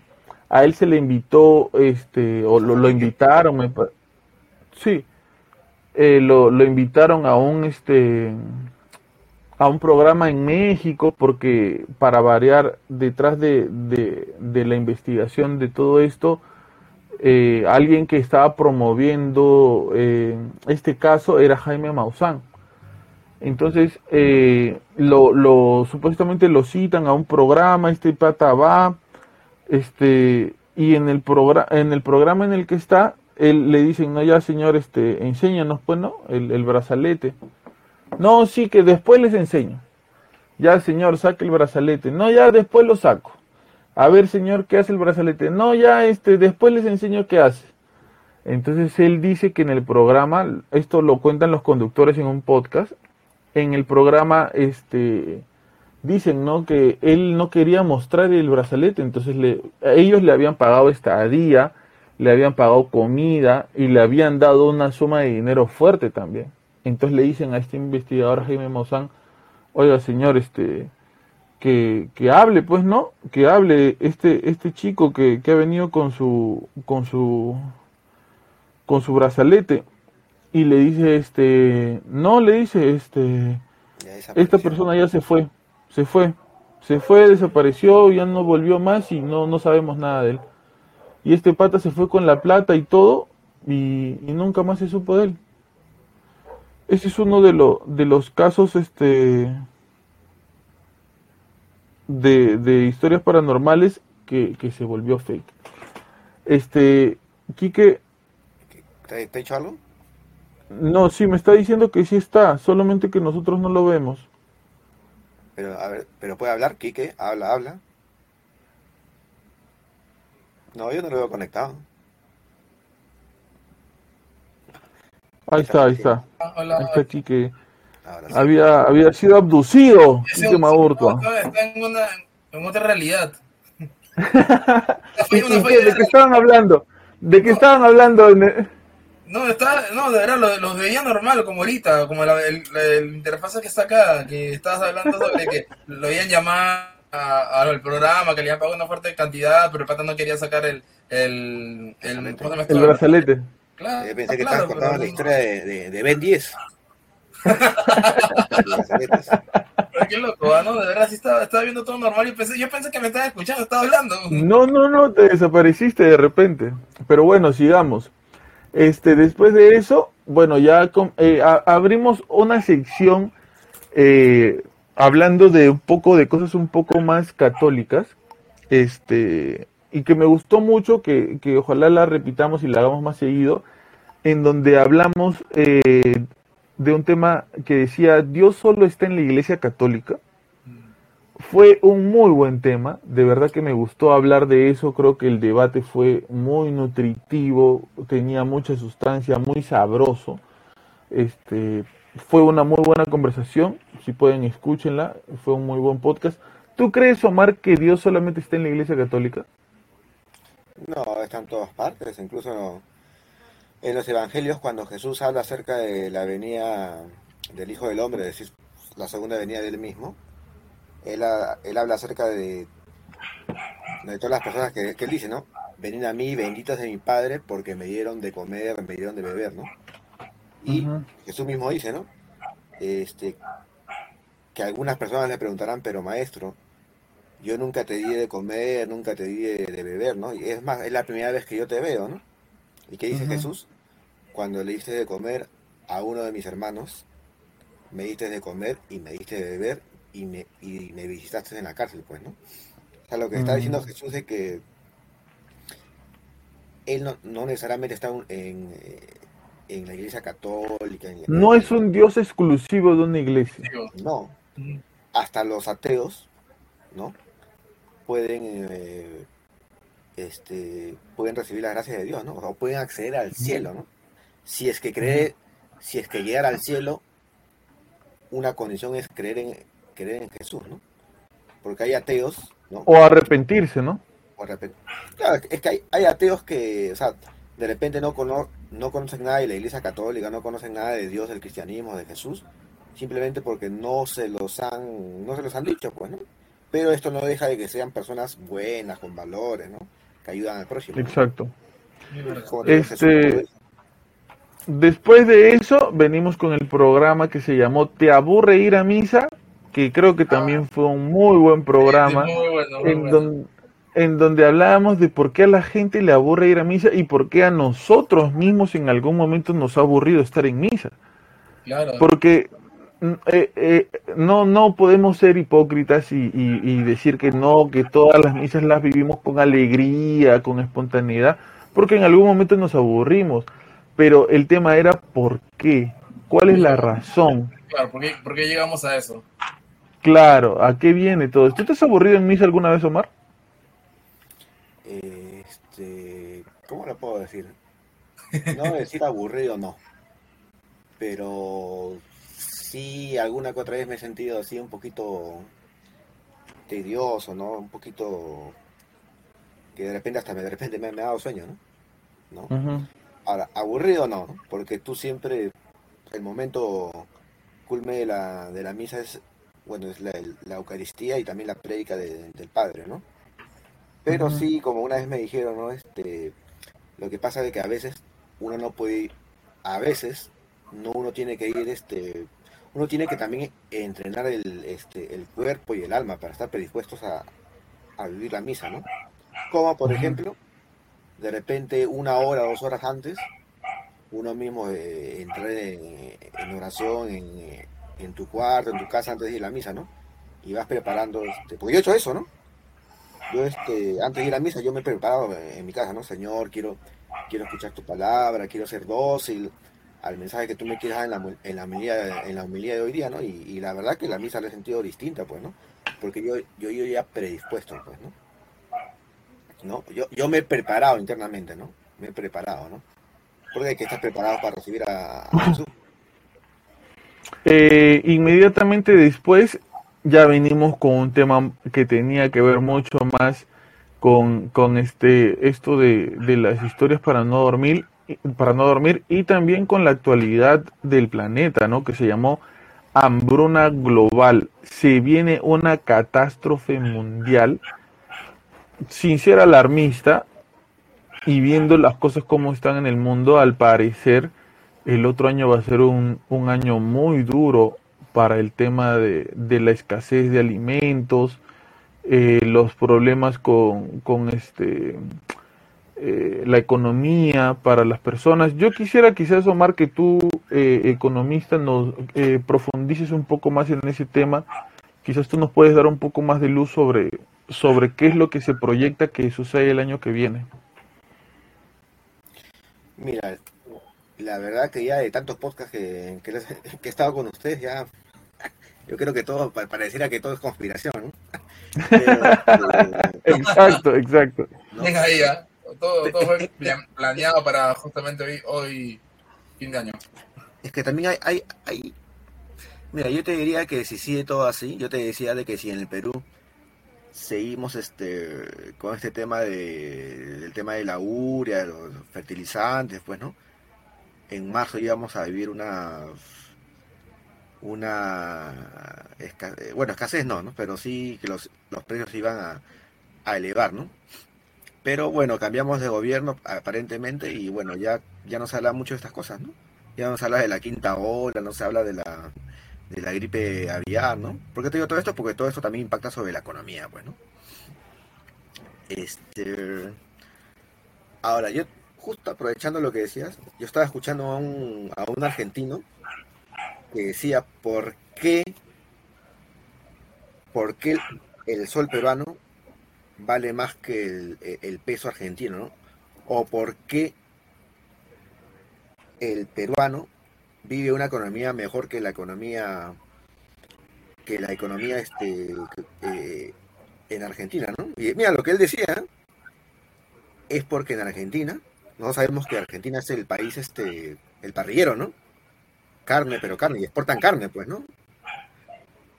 Lo que decía este, este argentino, que también creo que, que era economista también, decía que en Argentina no pueden idear un día en el que no dejen de comer carne, ¿no? En cambio, en el Perú, en el menú, en el menú este de la semana, pueden haber días en los cuales no haya carne. Yo por eso ya he comido mis lentejitas con mi huevo frito, ¿no? No yo carne, no yo pollo. carne de pavo. O carne recalentada de pavo, ¿no? Yo sí comí mis tallarines rojos, loco. Pero con carne, con pollo. Con pollo, con pollo. Pero mira lo que decía el economista, por qué la por qué este por qué le cuesta vivir al argentino, por qué, le, por qué el argentino le cuesta tener este siente que no le alcanza la plata, porque no se pueden desprender de, en este caso de la carne como los peruanos. Los peruanos no todos los días comemos de repente carne, ¿no? Pero el argentino le falta la plata a su economía. ¿Por qué? Porque se ha vuelto dependiente de la de comer hasta de repente no solamente almorzar, de repente el desayuno, en la cena, todo comer carne, carne, carne, pues, ¿no? Pero yo, yo a veces me hago una gran pregunta, ¿no? Actualmente la cantidad de población en el mundo este, sobrepasa la producción en verduras, en este en, ganado vacuno, ¿no? ¿Alcanza o no alcanza, no? No te lo puedo responder porque ya con tantos podcasts que hemos llevado, hemos escuchado, hemos, eh, Pucha, a veces yo puedo, yo puedo decir que veo una cifra y de repente esa cifra está, está manejada, ¿no? Eh, yo voy a, voy a este, entrevistar eh, ya para el otro año a un economista que ha trabajado en el Ministerio de Economía, es profesor de economía, me parece que en la Universidad del Callao y le, le, voy a preguntar algunas cosas, sobre todo también por qué este, el Perú, en, en, comparación a otros países de la región, tiene una, esta, una estabilidad económica diferente, ¿no? Y un montón de cosas más. Pero bueno, ese día... dime, dime, Maro. A toda la gente que me está escuchando, yo no soy economista. Y yo te, que te tiro flores por las puras. Ah, tú eres contador, ¿no? Soy contador, ve. sea, que me confundo, hermano, disculpa. A, mí pregúntame de, tributos. Pregúntame de la SUNAT. No, no, no, no, no, no, no. El podcast no se quiere relacionar con, con la SUNAT. Este, seguimos. Después hablamos de algo este, que fue una trilogía de podcast, que fue fueron los podcasts ¿Qué pasa después de la muerte? El infierno, el purgatorio y el cielo.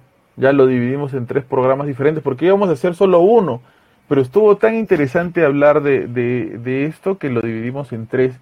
Y ese día nos hemos metido en una mechadera porque cuando hablamos del infierno sobre todo, este... eh, Carlo André y, me decía, ¿no? Yo creo que los violadores deberían ir al infierno y debería haber una pena de muerte para los violadores. Su punto de vista un poco radical, ¿no? Y mi postura era que a veces nosotros los católicos como que estamos siempre predispuestos a juzgar a los demás y a mandar a todo el mundo al infierno. Y yo les preguntaba a ellos en ese momento y les pregunto a ustedes ahora, no me respondan que quede para ustedes. Si otra persona o un grupo de personas, una turba hambrienta de sangre, conociera,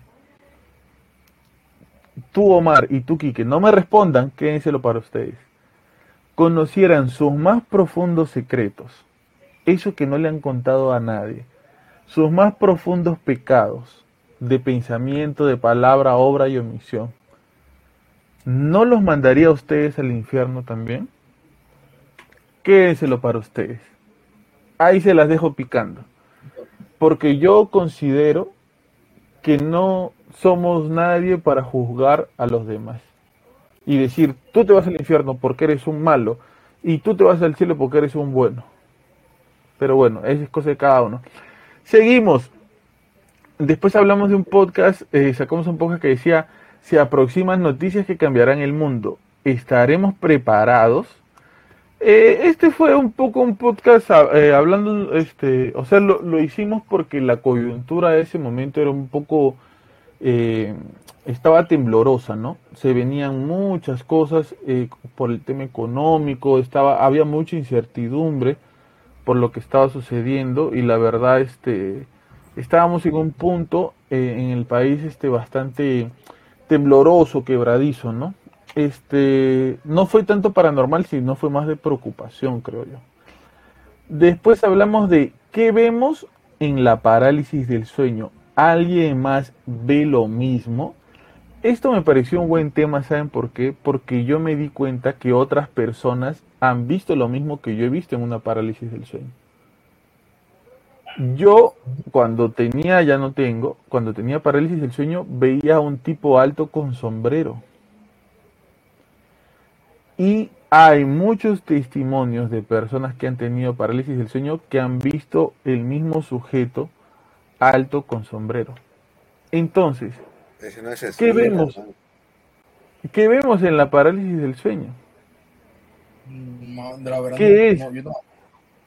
Mira, yo no, yo no he tenido, a mí no me ha pasado eso, pero sí he tenido esa sensación que en mi propio sueño yo me doy cuenta que estoy soñando y, quiero despertar y no puedo. Eso es, pues, Omar. ¿Sabes? Y no te puedes mover. Ah. mira, si es eso, porque yo, yo, o sea, yo he soñado, bueno, estoy en... Omar descubriendo que ha tenido parálisis del sueño en vivo y en directo. A ver, te voy a decir cómo, si tú me dices eso, no es. O sea, yo he soñado, ¿ya? Puedo estar, soñando que estoy caminando por la calle o estoy en mi cuarto, pero, pero yo me doy cuenta que estoy soñando y quiero despertar porque, porque de repente me da, porque me ha dado miedo, pues me quiero despertar. Y a pesar de que yo visualizo que estoy en, el ambiente que estoy, yo me doy cuenta que no, que quiero despertar, pero como que quiero hacer fuerzas para mover mi cuerpo, pero, pero no puedo. Eso es, pues, Omar. Chale, vale. Entonces... Mira, recién este... Y me ha pasado un montón de veces, ¿no? Mira. Ahora, algunas personas dicen que lo que la gente ve en la parálisis del sueño es son sus propios miedos. ¿Saben lo que yo vi una vez, que fue alucinante? Vi una persona de pie que no tenía cabeza y que estaba vestida como un futbolista de fútbol americano y que estaba su cuerpo estaba metiéndose hacia sí mismo en esta parte de acá. O sea, no tenía cabeza, era un hueco esta parte y todo su cuerpo se estaba metiendo hacia adentro. Horrible, horrible.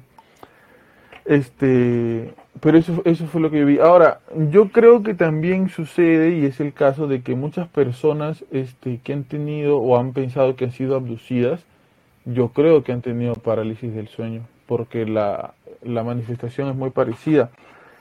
Y ahora otro punto.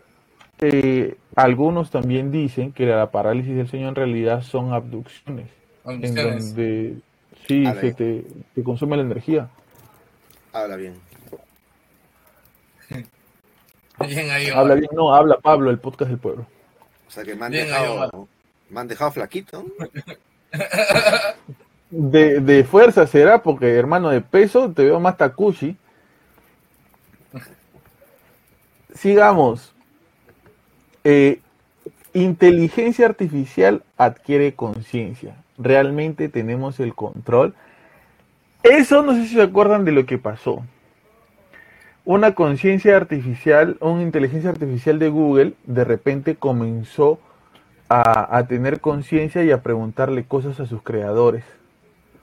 Y comenzó a generar su propio idioma. Tanto es Sí. así que una persona en Google tuvo que desconectarla. Ajá. ¿Se acuerdan? Sí, sí, sí. Ahora, yo quería hacerles una pequeña. Ya que todo es conspiración, ya que todo es conspiración, yo les quería hablar sobre algo. Que puede- esta es la sección, eh, ¿cómo lo puedo llamar? Este, historias jaladas de los pelos, pero puede ser, ¿ya? Ver. Estas son las historias, puede ser. Las historias puede ser. En esta nueva sección de las historias puede ser que acabo de crear, ustedes se han dado cuenta que actualmente un montón de gente está poniendo su foto en las IAs para que les hagan retratos. Ya. ¿A ustedes eso les parece sospechoso? Yo he visto de que le piden a las a las IA de que hagan este el dibujo de no sé de- del cielo, de un campo, ok, pero, Ajá. pero dices Ya, pero tú pones tu foto, cargas tu foto y te pone a ti con tu cara en situaciones diferentes. Algo así como la gente cuando salió ese, ese aspirador portátil, que es un circulito y que aspira toda tu casa, que decían que, que lo que querían era tener un, un este mapa de cómo era tu casa, que para eso las habían creado este indirectamente. Esto de las IAs para que eh, tú cargues tu rostro y las inteligencias artificiales jueguen con tu rostro y lo pongan en situaciones diferentes, ¿no les parece un poco sospechoso? sospechoso por la por la persona que, que pone su foto o sospechoso por la por la maquinita, por la IA. Ah, se puede hacer- sospechoso se puede por la IA. Se puede hacer pasar por uno por uno. Claro, si ahora muchas cosas se desbloquean por la, el reconocimiento facial. El Face ID. Oye, no, yo he visto Claro. un video. Yo he visto un video, no sé si es verdad ya, pero lo, lo vi en TikTok. Lo vi en TikTok, no van a ver. Ahorita, ahorita me rompe la puerta la CIA, el FBI. No, vi un video en TikTok de eh, que eligieron a una IA que, que recree la evolución del hombre. Ujú. Y empezaba desde el primate, ya empezaba a hacer dibujo, dibujo, dibujo, dibujo, dibujo, dibujo, así como, como un time lapse, hasta que ya poco a poco iba agarrando forma ponte, de los cavernícolas, la forma eh, actual de la persona, y luego se iba ya al futuro. Y que poco a poco el, el hombre se iba robotizando hasta, hasta tal punto que, que ya perdía incluso su, su forma, su forma humana. Así, ¿cómo se veía? Era- ya parecía hasta un alien. Porque hay una teoría que dice, ¿no? Que los aliens somos nosotros del futuro también. Exacto, sí, claro, claro, justo me acordé de eso. Me acordé de eso. Ay, pero ¿qué sería, no? Si una inteligencia artificial realmente tiene conciencia, ¿se le declararía un ser vivo? ¿O se le descu- ¿O no? El tipo hombre bicentenario. Es que, es que, la, es que las IAs no sean, estoy hablando, solamente estoy eh, preguntando. Las IAs que se están creando se crean bajo las tres leyes de la robótica. ¿Ustedes saben cuáles son las tres leyes de la robótica? No. No saben, ya, se la voy a leer para, para, para tenerlo de manera literal, ¿ya? Para no confundirme. Las tres leyes de la robótica, o sea, eh, debe, eh, lo- los, los robots se deberían crear. Es que esto es de un libro, me parece. Un libro es. Sí, ¿no? Me parece que es de un libro y que, y que de aquí se copió. Pero, pero tiene sentido. Pero tiene sentido, pues, tiene sentido en verdad. Pero te, Ah, no son cinco o son tres, son tres, ¿no? A ver, las leyes de la robótica dicen, número uno, dos puntos Tres. aparte, no causar daño. La primera ley de la robótica de Asimov dice, un robot no puede dañar a un ser humano ni por inacción permitir que un ser humano sufra daño. Esa es la primera. Dos, cumplir las órdenes. La segunda de las leyes de la robótica de Asimov establece que un robot debe cumplir las órdenes de los seres humanos, excepto si dichas órdenes entran en conflicto con la primera ley. Y la tercera es, un robot debe proteger su propia existencia en la medida en que ello no entre en conflicto con la primera o la segunda ley. ¿Los robots y las IAs se están creando bajo esas leyes? No creo. No creo. ¿Sabes cómo, ¿Sabes cómo son las personas al final de todo cuando tienen, tienen ambición? Son, no, o sea, no podrían, podrían incluso hacer, hacer que, que se rompan esas leyes. Ahora, yo me pregunto, si hay ahora un montón de páginas eh, con IAs que pueden hacer este tipo de arte o etcétera, quiere decir que las personas, sabiendo algo de programación, podrían crear su propia IA. ¿Sí? Lo que pasa es que una IA no es, no es nada tampoco tan tan. Una calculadora es una IA, ¿no? Lo que cuando nosotros hablamos de estas IAs este, que pueden asustarnos, estamos hablando de una IA que eh, que Son más complejas. más compleja y que se, o sea, que tome conciencia de su existencia. ¿no? Ahora, hablando de las IAs, esto es interesante, pero ustedes han escuchado la teoría de que Terminator es la precuela de Matrix. La precuela. Sí. Sí, en, en una página, en YouTube lo he escuchado. Que lo que, que lo que- Sí, sí, lo sí, conectan. sí. que es una. Y que John Connor viene siendo este Neo. Neo, ajá, el como un primer Neo. Ajá. O sea, el- el- porque en la película hablan de los de, de que Neo no era el único elegido. El elegido iba, iba, rot- iba rotando. Y que, claro, que John Connor era el, el primer elegido. Pero, o sea, lo pueden concatenar, pero, pero no son. El director o productor de Terminator no es el mismo de Matrix. ¿no? No, pues, Omar Cruz, por favor, no se trata de eso. O sea, se trata, se trata de la historia. O sea, lo que te quiere contar la historia. ¿Qué te quiere contar la historia? Que alguien viene del futuro para tratar de salvar a una persona para que el mundo no se vaya a la B porque la inteligencia artificial se salió de control y ahora los robots, no- los robots nos están controlando. Eso es lo que te cuenta la historia. ¿Y qué te cuenta la historia de Matrix? Que este hay nosotros vivimos en un mundo artificial creado por estas mismas inteligencias artificiales que nos hacen creer que estamos viviendo en un mundo normal, pero en realidad únicamente somos alimentos, somos una granja, un- unos pollos en una granja siendo engordados hasta, hasta el día de Navidad como los pavos.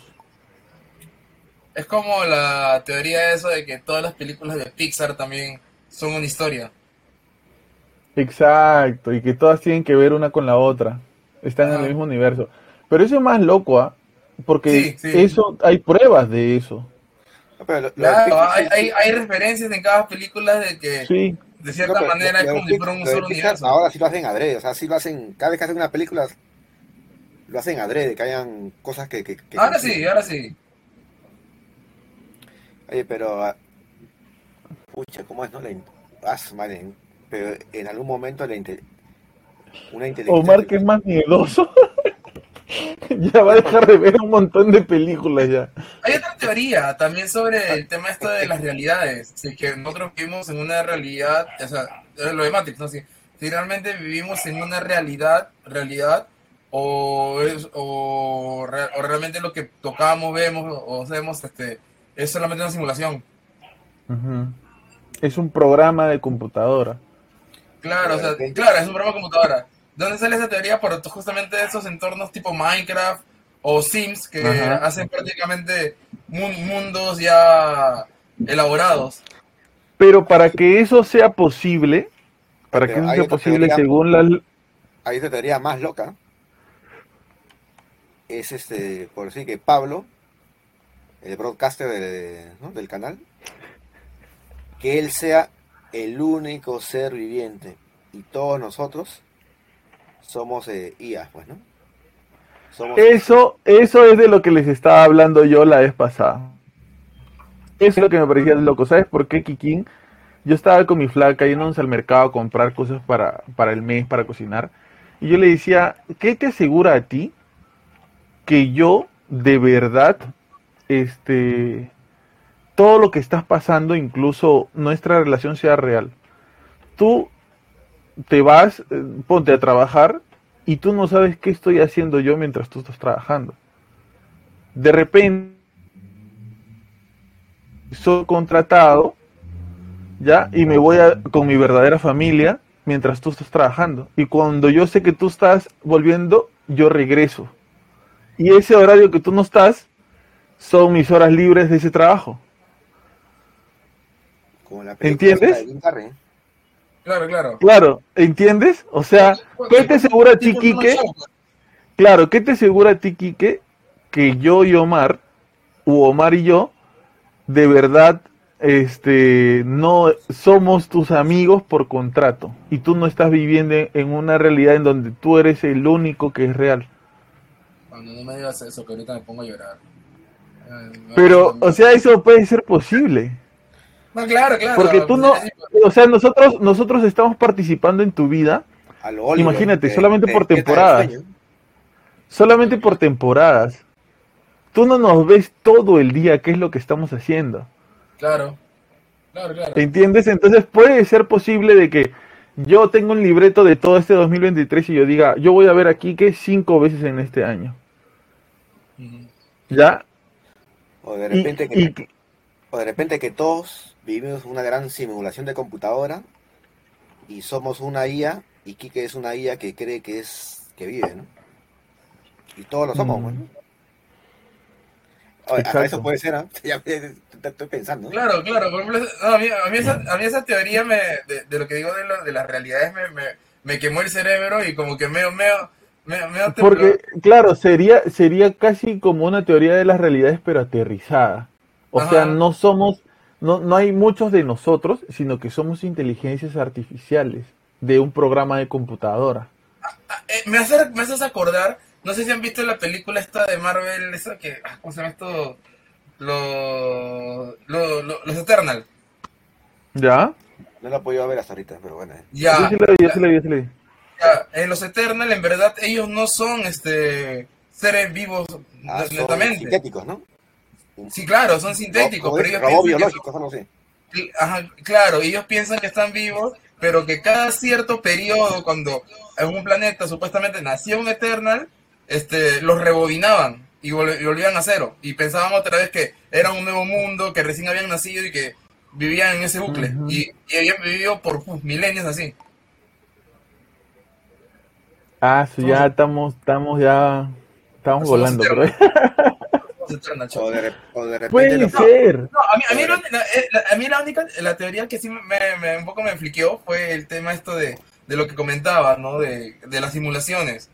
Porque si el ser humano logra, lograse hacer una simulación tal cual en donde esa simulación la gente piense que esté viva, eh, actúe que esté viva, tenga raciocinio que esté viva, ya nos vamos al cacho todos, porque nada nos, no- nada nos impi- nada impide que, Es que, que ¿sabes qué?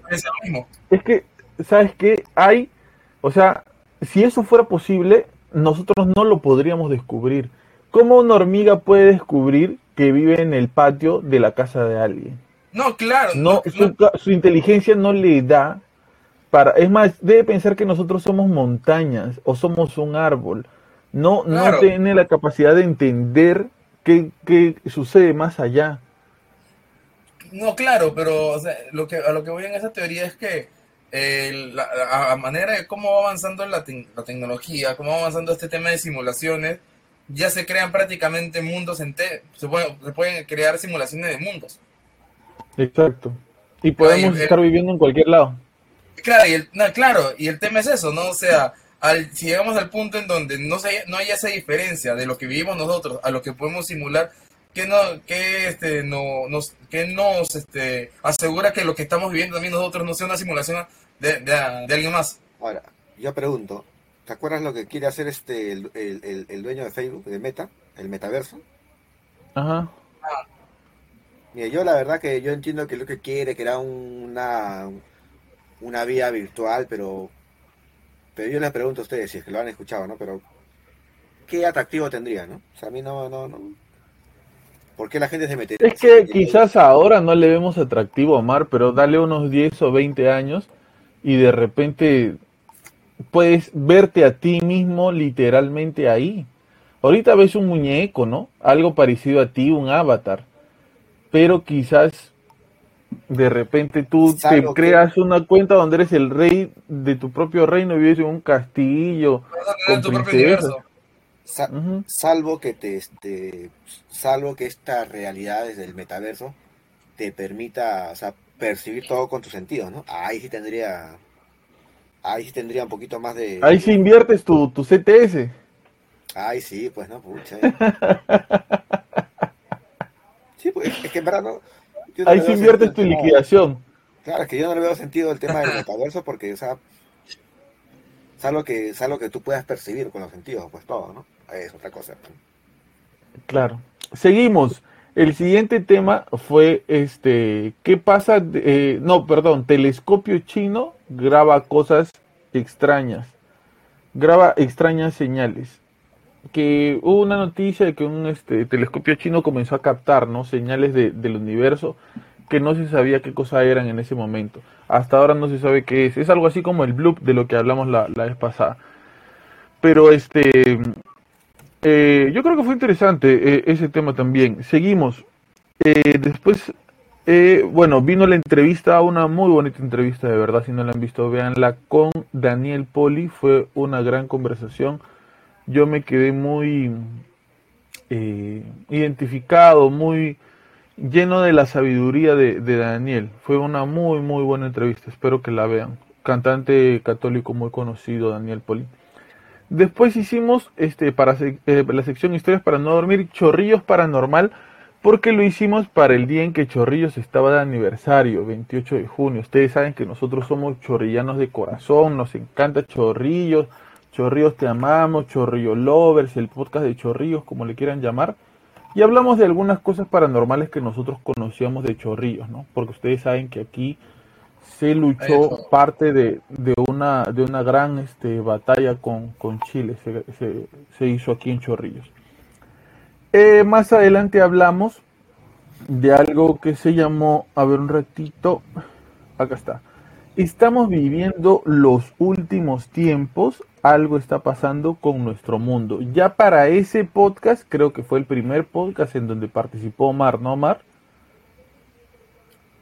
Creo que sí. ¿O ese no fue el podcast que nunca se grabó? No.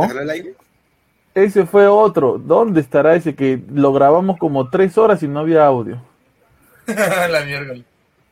Este, no, es, es el podcast que se llamó Estamos viviendo los últimos tiempos. ¿Y por qué? Porque con tanto desastre, ¿no? Natural, había empezado la guerra, me parece, o ya estaba fuerte la guerra en Ucrania. Hablábamos acerca de si es que este eran las señales de los últimos tiempos, ¿no? Este, pero la verdad, creo que terminamos ese podcast igual de como lo comenzamos, ¿no? Sin saber la realidad sobre ese tema, porque la verdad no, no lo sabemos. Más adelante, este, seguimos con un tema bastante interesante que se llamó Los extraterrestres son demonios y yo creo que aquí tú podrías profundizar un poco más, Omar. Ah, sí, sí me acuerdo, pues, ¿no? Eh, lo que pasa es que, para, bueno, para la gente que nos escucha, o, no, o recién nos va a escuchar, yo les hacía una pregunta a los participantes en ese segundo podcast que yo participo. Lo que pasa es que cuando nosotros hablamos del, a veces cuando hablamos del fenómeno Omni, ¿no? Hablamos de que hay seres de otro planeta, que los reptilianos, que los este los Anunnakis, este, los grises, ¿no? Este, pero la pregunta es cuando se habla del fenómeno ovni, nada más existe. Y cuando hablamos del fenómeno demoníaco, el fenómeno del demonio, las posesiones, ¿no? Que hay casas en pena, que se mueven los objetos, ¿no? Los objetos caen, ¿no? Y hay personas endemoniadas, ¿no? Que el demonio te molestan. En algunos casos puede poseer algunos cuerpos humanos, pues, ¿no? Cuando se habla del fenómeno demoníaco, eh, ¿se puede hablar también del fenómeno ovni? ¿O no? ¿Son dos realidades separadas o solamente existe una realidad, fenómeno ovni y no existe el fenómeno demoníaco? ¿Existe el fenómeno demoníaco o existe el fenómeno ovni también? ¿Cuál es la relación, no? Si el demonio es el ser por excelencia que molesta al, hombre, también este demonio puede molestar también a los, a los extraterrestres. El demonio al hombre también puede hacer tentar a, los seres que pueden habitar otros planetas? Más o menos. O pueden ser el mismo ser.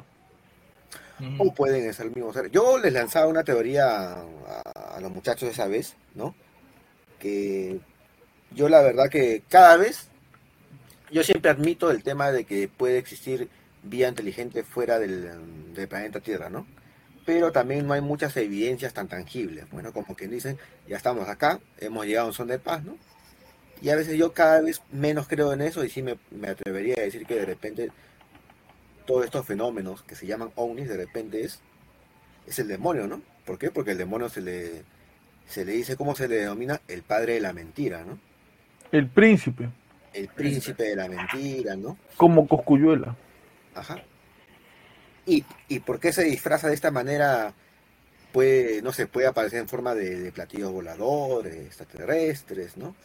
Hombres grises, reptilianos, para que tu fe se quebrante y se aleja de Dios, ¿no? Porque hay muchas personas que al, investigar acerca del fenómeno ovni, ¿no? Que, que dicen, ¿no? Que, la, que, la vida humana fue, fue creada por los reptilianos o los Anunnakis.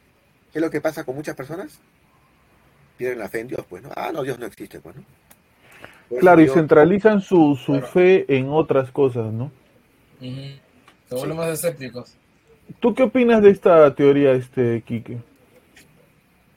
Me parece interesante, y ahorita como lo plantea Omar, sí, ¿no? O sea, hasta cierto punto, el, este tema de la vida extraterrestre que para mí sí existe, solamente que, bueno, este, no sé qué tan cercano sea a nosotros, ¿no? O qué tan avanzada esté como para poder tener un contacto, pero, pero sí este, hasta cierto punto, como, dice Mar, no puede ser también una obra, una obra que va en contra de la fe, pues, porque eh, estos temas también hacen, hacen que el, el tema, hacen que creer en Dios sea, o sea, no, no, no, es que, no es que lo desbarata, porque incluso en la, en la Biblia, y ahí fuera de broma, cito un poco lo que decía lo de los tres cielos, porque ah, en la Biblia hace referencia también a este tema de, de qué hay más allá del cielo, ¿no? O sea, del cielo, del cielo terrenal que vemos, pero que también esta información, o sea, es un atentado en contra de la fe, pues, ¿no? Puede, puede, puede utilizarse como un atentado en contra de la fe.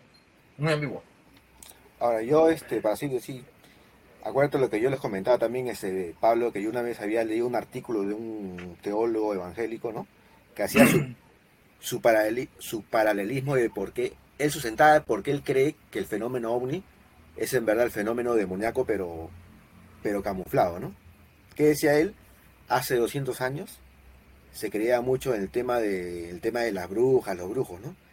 ¿Y cuál era la característica de las, de las brujas o los brujos? Que estaban, bueno, se les representaba en el, folclore, en el folclore como si estuvieran vestidos de qué? De negro, pues, ¿no? a las brujas no se le decía que volaban, ¿en qué? En una escoba, pues, ¿no? Eso es lo que decía el folclore, pues, ¿no? Ahora, ¿qué es lo que decía este autor? Este, decía, ¿no? Si se dan cuenta, hoy en día ya casi nadie le da, nadie le da miedo, nadie cree en el tema de las brujas, ¿no? Pero, ¿qué coincidencia que hoy en día, cuando hay, se habla acerca del fenómeno ovni, donde ha aparecido un ovni, también ven que hombres de negro, pues, ¿no? el color negro, pues, ¿no? Las brujas antes, ¿cómo se le representa? Que vestían de qué? De color negro, ¿no? Omar, pero ahora tú que estás grabando, todo lo que está a tu alrededor se ve de color negro también. Así, has, has debido grabar del principio así. Mis ojitos eh, se, me, se me caen con la luz. Después no se te ve en la miniatura. ¿Ahora sí? Ah, que vas a, vas a tirarle un, cachete a la cámara. Bueno, y Pero por decir, ahí sí que sí, que, que sí, me- sí entiendes más o menos la, la metáfora, ¿no? Ahora, y si estos dos fenómenos existieran, la pregunta es, ¿el demonio que supuestamente este, busca hacerle daño al hombre, también le busca hacer daño a la persona que viene de Ganímedes, no sé, de, de Alfa Centauro, de Andrómeda? ¿no? Claro. Pero este, yo, yo personalmente, como yo le decía a Pablo, yo cada vez, o sea, sí, sí tengo la- el, el porcentaje de posibilidad de que pueda haber vida inteligencia, inteligente fuera de la Tierra, ¿no? Pero, pero no hay un mensaje así cabal, pues, de parte de ellos, pues, ¿no? Por eso que a veces yo pienso, a veces pienso que de repente es el demonio disfrazado, ¿no? Disfrazado de Eh. voladores, pues. Para distraerte de Dios, pues, ¿no? Eh, siguiendo con lo que hicimos ya el 19 de agosto, eh, fue la entrevista con José Pepe Prado, eh, una entrevista muy bonita. El José Pepe Prado es el creador de, de la gran mayoría de, de actividades religiosas que se hacen en la iglesia, ¿no? De, de retiro, jornadas, él es el autor, conversamos de muchas cosas, muy buena entrevista, espero que la puedan escuchar. Después de eso, grabamos un podcast que se llamó Ya están entre nosotros. Algo muy raro nos pasó esta semana. Te juro que no me acuerdo qué fue lo que nos pasó esa semana, pero podríamos decir que si los extraterrestres existen, habitan ya entre nosotros, que es algo que ese día en la entrevista con Juan Francisco, él también me dijo algo parecido, que ellos viven entre nosotros. ¿Qué piensan ustedes? Sí, pues sí.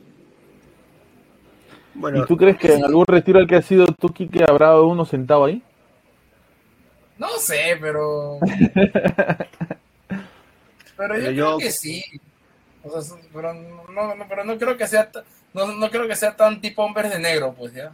Que, que, po- que podía ver una niña y se da media vuelta y sacar el disfraz. pues, No, no creo que tan, tan así. Pero de que sí, La máscara. que, ajá, que- no, no creo que tan así, pero sí, yo creo que sí, sí, uno que otro debe estar viviendo acá. Ahora, si existiera eso, yo lo, yo te teorizaría de que es un tema así de, de espionaje, pues, ¿no? Así como Claro. los, los gobiernos tienen espías en otros países. Por si Perú tiene espías en Chile y en Ecuador, ¿no? Y viceversa, ¿no? Ecuador y Chile también tienen espías en, en Perú, ¿no? Hay una historia de Vladimiro Montesinos Claro, era una espía muy buena, muy buena, muy buena. Por ese Este, lado, yo- de- Por ese lado yo puedo creer que sí, sí, sí, pu- pueden estar entre nosotros, ¿no? Como un tema de espionaje, ¿no? Este, hay una historia, ahora que me acuerdo. Eh, voy a ver si me la, me la, recuerdo tal cual y como era. Eran dos personas, una, un- una mujer y su esposo, este, este señor con, con su mujer, estaban yendo a visitar a los suegros de- del, del señor, del hombre, los papás de la chica. Y de repente, en, en medio de la carretera, este, se le sobrecalienta el carro y la chica le dice, párate acá porque acá cerca hay un río. Yo voy a sacar agua y regreso. Y el pata le dice, no, ¿cómo vas a ir? No, sí, le dice, si yo conozco por acá, yo he vivido por acá. Esta chica va al río, saca agua y dice que cuando se para ve a dos seres, pero los seres que ella ve no tenían manos, tenían como muñones, ¿ya? Y eran como, como, tenía forma humana, pero eran como así, como si fueran gelatina, algo así. Entonces, la sujetan, ¿ya? Y la chica se resiste, comienza a forcejear, pero ella dice que en algún momento ella siente que ya no estaba controlando su cuerpo. Y ellos le decían, tranquila, no tengas miedo, no te muevas, no hagas nada, que no te vamos a hacer daño. Entonces ellos eh, agarran y, y, este, la comienzan a tocar por todas las partes de su cuerpo. En ese momento llega su marido Y él ve esta situación y trata de atacarlos para defender obviamente a su mujer. Eh, y también al marido lo someten y le dicen lo mismo, ¿no? No tengas miedo, quédate ahí, no te va a pasar nada. Dice que a los dos los tiran al suelo, los desnudan y le comienzan a hacer lo mismo, ¿no? Con su especie de muñones le comienzan a tocar por todo el cuerpo. Los tocan por todo el cuerpo y este ellos se, se, quedan paralizados, no pueden moverse y solamente pueden mirar. lo único que, se, que podían mover eran sus ojos. Estos seres se van y dicen que estos seres, este, después ellos ven una nave alzarse en el aire e irse. Eh, ellos al rato pueden mover de nuevo su cuerpo, se visten, cogen el agua asustados, arreglan su carro, se van a donde sus suegros y no les dicen nada a sus suegros. ¿Ya? No les cuentan nada a sus suegros. Eh, tiempo después, eh, la mujer de, este señor muere, ¿ya? Este señor queda en una, en una depresión muy fuerte, ¿ya? Este, cae en una depresión muy fuerte y de repente este, tocan la puerta de su casa, este señor va a abrir la puerta de su casa y era su mujer. Su mujer estaba tocando la puerta de su casa. Y él la ve, pero la única característica diferente era que tenía los ojos un poco rasgados. ¿Ya? Tenía los ojos un poquito chinos. Y él le dice, ¿qué haces acá? Y ella le dice, ¿puedo pasar? Y él le dice, sí pasa. Y afuera había un carro. Esta chica pasa él le dice, ¿qué es acá? Que no sé qué. Le dice, tranquilo, no tengas miedo, que no sé qué. Se comienzan a besar, tienen relaciones sexuales y esta chica se cambia y se va. Y él le dice, oye, no te vayas, que no sé qué, que eso, que el otro. Y cuando el pata ve hacia el carro, ve que había un pata igual a él, pero con los ojos un poco rasgados. Y se va en el carro él se queda totalmente sorprendido por lo que sucedió, deja las cosas ahí, igual nunca se lo contó a nadie, y dice que él, se va de viaje después de años después de esto, se va de viaje y en sus vacaciones, de repente ve que una niña se comienza a acercar a él. Esta niña se comienza a acercar a él y le dice, este, papá, mira, acá está mi pelota. Y le dice, ¿qué? Sí, papá, mira que se me había caído. Papá le dice, yo no soy tu papá, yo no tengo hijos. ¿Cómo que no? Le dice, papá, ¿qué tienes? Que no sé qué, era una niñita. Y de repente se acerca esta pareja, que la chica era igual a su mujer y el chico era igual a él, y le dicen, tranquilo, no te preocupes, tu audio está silenciado, Quique. Tranquilo, no te preocupes, este, eh, te damos las gracias por lo que has hecho por nosotros, porque este nos hace... sí, yo puse la misma cara que tú, Kike. Kike acaba de poner una cara de, de, que no puede creer lo que estoy diciendo, pero bueno, yo escuché la historia, así es. Te damos las gracias por lo que... Está bien, está bien. Te damos las gracias por lo que has hecho por nosotros. Ahorita se, se afuera con ojos rasgados, está bien, ¿eh? Te doy las gracias por lo que has hecho por nosotros y que eso... Eh, estaba, o sea, gracias a lo que hizo él, eh, ellos estaban comenzando a poblar nuestra tierra. Eso es lo que dicen algunos, que yo siempre le he escuchado a Sisto, Paz que dice de que... Quique, quiere participar de esa parte de la historia de la invasión extraterrestre. Por favor, por favor. Quiere ser un, Abraham. Un, Badani, un Badani quiere ser. ¡Venga! Eso, es lo que yo siempre le escucho a, a Sisto Paz, que dice que hay este, en el caso de los grises, han perdido la, o otras razas han perdido la, la, posibilidad de, evolucionar o, de la propia apocreación, pues, ¿no? Y que vienen a investigar en la raza humana aquellas cualidades que ellos ya no tienen, pues, ¿no? Llámese evolución o, la, o la misma este, reproducción, ¿no? Aquellas cualidades fecundas. Así es. Pero Kike, te va, se, la chica se va a ir como el meme que se está amarrando eh, y dice todo muy rico, pero, ¿no? Algo así. Adiós Majin Buu. Nos vemos con los panchos, Kike. No te dejan ni su WhatsApp, ¿ah? Este, después, este, el 27 de agosto tocamos el tema las culturas antiguas están conectadas entre sí, existen pruebas de ello.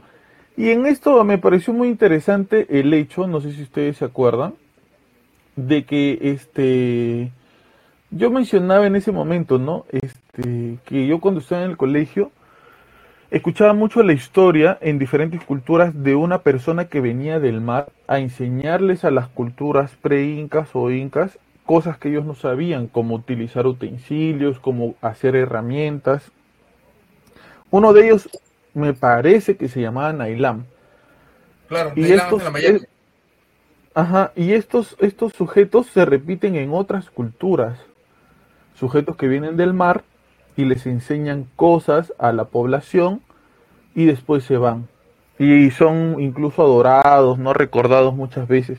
Entonces yo les hacía el paralelismo y la pregunta de, ¿será que de alguna manera gracias a... O sea, primero, ¿quiénes eran estos patas? ¿De dónde venían? ¿Cuál es su caucao?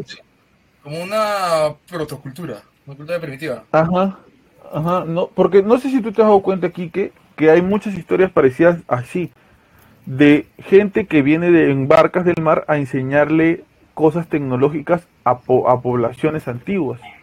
Como te decía, entre ellas Nailam. Eh, y no, no, yo por eso decía que quizás si es que había la posibilidad de que las culturas estén conectadas, ¿no? De que cómo puede ser posible de que hayan pirámides en la selva. Y acuérdate también que habíamos hablado de que hay una leyenda que un inca, no sé si fue Pachacutet o, o el inca anterior o, po- o posterior a él que había llegado hasta Mesopotamia, ¿no? Ajá, Y exacto. que en algunas zonas de. Mesopotamia han encontrado, este, bueno, algunos, este, algunas construcciones con piedras que se parecen a las, a las que se ven en la cultura incaica, ¿no? O algunas palabras, este, algunos dialectos de los mesopotámicos se parecen un poco al quechua, ¿no? Y ellos también hablan acerca de la historia de un de un personaje que vino a través de las de, por el mar y, y les dio la cultura, pues. ¿no? Exacto. Ya ves lo que te pierdes, Quique, por no estar en los podcasts. Muy interesantes esos temas. está baja eso. No, porque todo de viaje, hermano, todo de viaje. No, no me interesa, deja tu trabajo. Este, seguimos. Lo siguiente que de lo que hablamos, este, fue el 3 de septiembre que hablamos de Valiant Thor. ¿Te acuerdas quién era Valiant Thor, este, Omar? ¿Quién era este pata? El Valiantor, era el, era el viajero del tiempo. No, Valiant Thor eh, era el supuesto extraterrestre que tuvo un contacto con el presidente estadounidense Eisenhower. Este, ellos supuestamente conversaron, le dio tecnología, un montón de cosas. Interesante la historia, no me la creo mucho sinceramente, pero interesante. Este, pero obviamente, o sea, yo pongo estos títulos en el podcast, pero hablamos de un montón de cosas dentro de la conversación. No es únicamente un solo tema. Bueno, a veces sí, pero casi siempre no es un, un único tema. Entonces, este, traten de, de escuchar lo- los podcasts El, por, el- por el tema de, de hacer algo así rápido de, de este pata Valiantor es que lo curioso, dejando de hablar de él también, es que a partir del año 40, donde supuestamente hubo, hubo la caída del, de Roswell, de- ¿no? A partir del año 40, pucha, la- el avance tecnológico en, en el mundo aceleró, ¿no? Curioso, pues, ¿no? Donde supuestamente cayó ese ovni en, en- en Roswell, en Estados Unidos, la tecnología empezó a avanzar, pero que da miedo, pues, ¿no? Exacto. Eh, después de eso, para el 11 de septiembre del 2022, este, hablamos sobre terremoto de 8.5. Se aproxima un gran desastre. Desde hace tiempo se viene diciendo que en Lima va a haber un gran terremoto de aproximadamente 8.4, 8.5 a 8.9 este, grados Fahrenheit. Este, va a ser, o sea, este, si, si eso sucede, va a ser este, Chao, Lima. chao, chao todo, Chao. chao todo, ¿no? Chao todo, porque, o sea, varias casas de Lima no están hechas por un ingeniero, un arquitecto, muchas veces se han construido por sus propios habitantes. O sea, no, no hay ninguna previsión de, de que de, por los terremotos y cosas así. Entonces, este es muy probable, si es que esto sucede por el silencio sísmico que hay hace muchos años, es muy probable que si esto sucede, este, sea una gran catástrofe para el Perú, ¿no? Que, que se caiga eh, al acantilado la mitad de Lima y que la otra mitad quede llena de agua, ¿no? Por, por este... acuérdate de la visión de Santa Rosa. Santa Rosa creo que, han, no sé si en vida o, casi antes de fallecer, tiene una visión donde dice que el Callao está, está hundida bajo las aguas. Ah, la mierda. Bueno, eso es una visión de Santa Rosa, ¿no? Ojalá se cumplirá, se cumplirá, no sabemos, pues, ¿no? Ahora el que se hundió en la oscuridad ha sido Pablo, desapareció. Ahora se ha nuestro... Pero bueno, cuando hablamos acerca de ese tema, bueno, tiene razón. Yo creo que así, así la mejor construcción que haya, basta que se abra el suelo y la mejor construcción se... No, sí, porque, porque o sea, si es de 8.9 ya, nosotros hemos vivido el, el de Pisco, que acá se sintió como 6 puntos y tanto. Pero si es 8.9, hasta la tierra se va a abrir, loco. No es que se caiga tu casa, bueno, sobrevives ya de milagro. Pero esa vaina va a hacer que se abra la tierra. lo, que nosotros, lo que nosotros también hablamos era del colateral ya.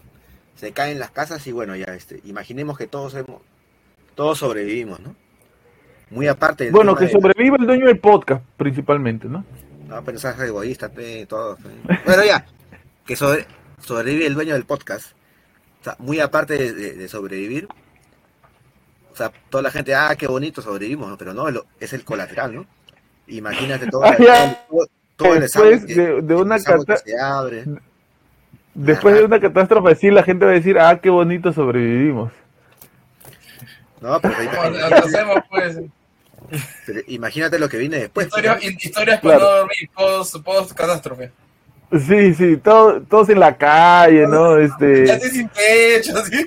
Todo, todo lleno de tierra. Todo lleno de este, tierra, sí, ropa rota. No hay baño, no hay baño.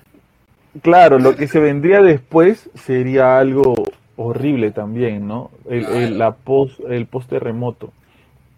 Todo lo que conocemos como trabajo, vivienda o etcétera, todo desaparecería. ¿Cuánto tiempo estaríamos sin luz? ¿Cuánto tiempo estaríamos sin agua? Y siendo que Lima es una es el es el centro prácticamente del Perú, ¿de dónde nos van a mandar la ayuda? Claro, claro. Si cuando hay desastres en provincia, de donde se manda la ayuda es de, de Lima, o la gran parte de la ayuda. ¿Dónde va a aterrizar? ¿En qué aeropuerto va a aterrizar la ayuda? Las Palmas. Extranjera. en Las Palmas, ahí, acá, en Ríos. No, Las Palmas, Las Palmas vas a hacer tú cuando no tengas papel higiénico. con el este, seguimos. Este, después de eso hablamos sobre. Ah, eh, leímos, no sé si te acuerdas, historias paranormales que nos enviaron los, los suscriptores. Muy buenas historias, la verdad, este, bastante interesantes les agradecemos a los suscriptores que nos enviaron esas, esas, esas este, historias. Y después seguimos con un tema muy interesante que también te lo perdiste, Kike. ¿ah? Ese tema, oye, no sabes cómo estuvo Omar ese día. ¿Sabes de lo que hablamos? El tema se llamó Lost Media. Lost Media. Los videos que quieren que olvides. Muy buen podcast, loco. Muy, muy, muy buen podcast. Incluso cerramos con un video que se transmitía en una, en este, en estos canales que transmiten este ventas por, por televisión. Era un Los Media sobre un libro de quiromancia que mucha gente recordaba pero otra gente no recordaba que existía ese comercial y que mucha gente decía que era muy perturbador el, el, el video. No hay un registro de ese video, pero una persona, gracias a los testimonios de, la, de otras personas que sí recuerdan ese video, lo recreó. La musiquita y la imagen y todo lo trató de recrear.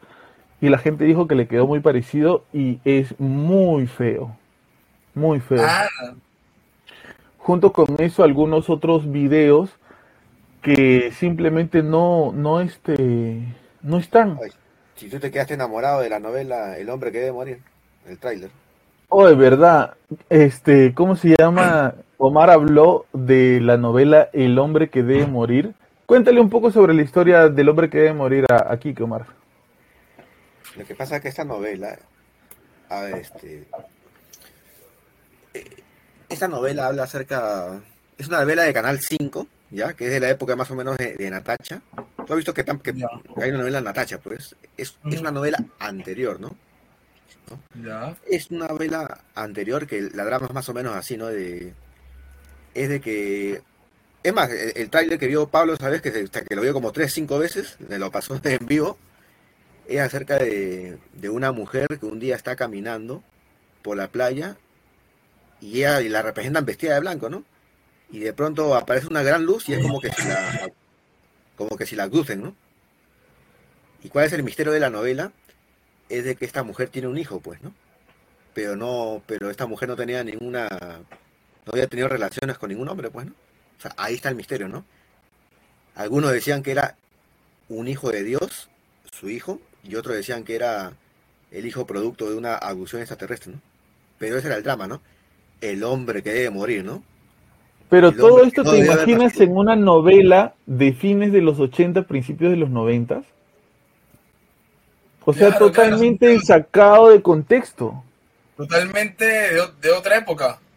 Sí, ahora, lo que yo también acotaba, perdón, ahí era de que lo que me parece raro, y también se lo comenté a Pablo, ¿no? De, era de que de esa novela no hay capítulos, ¿ah?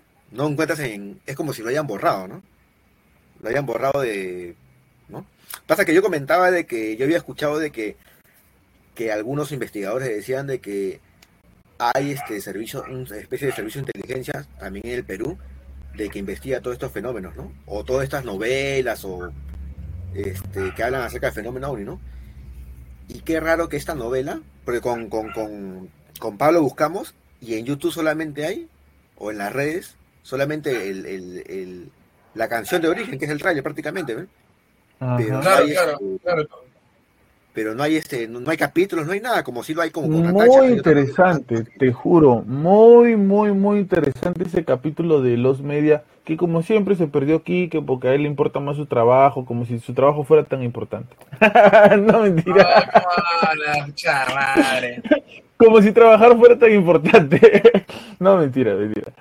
Este, solamente este, te da para que sigas viviendo, pero bueno, eso ya. Este, pero muy buen capítulo, ah, muy buen capítulo, Kike. Ojalá que puedas escuchar este, esos podcasts en los que no estuviste porque estuvieron muy buenos. Este, seguimos y e inmediatamente le hicimos una entrevista a Fernando Bendezú, un, eh, según él, este, contactado extraterrestre. Eh, una de las cosas que a mí me, me pareció particular dentro de, de su historia de abducción, o bueno, perdón, de contacto, es lo que él afirma en una entrevista acerca de la Biblia, ¿no? Él lo que dice es que en un concilio, este, los sacerdotes eh, concordaron de que la palabra pecado que tenía el significado de olvido tenga otro significado, ¿no? Este, nosotros consultamos y pasamos en vivo este, la opinión de un teólogo de la Iglesia Católica sobre este tema y él se podría decir que desmintió este punto de vista, ¿no? Este, y dijo que en ese concilio no había sucedido eso. El señor Fernando Bendezú, bueno, se mantuvo en su postura, pero su historia de contacto fue muy interesante. No sé tú qué recuerdas de eso, Omar. Claro, lo que él decía era de que él durante niños, creo que tu- tenía, durante niños él tenía sueños, ¿no? Tenía, Sí, como premoniciones. ya creo de creo ya de joven ya, o sea, joven, adulto, adulto no, pero imagino que ya joven 18, entre 18 y 25 años, él este, bueno, él cuenta que recibe un, un mensaje telepático que le dice, vete a tal lugar, pues, ¿no? Creo que era donde había una, una pequeña laguna, un espejo de agua, decía, ¿no? Un, un ojo de agua. Un ojo de agua. Oye, siempre, la otra vez comentamos con Carlos Andrés el tema del agua, ¿no? El agua, ¿no? Donde siempre hay agua.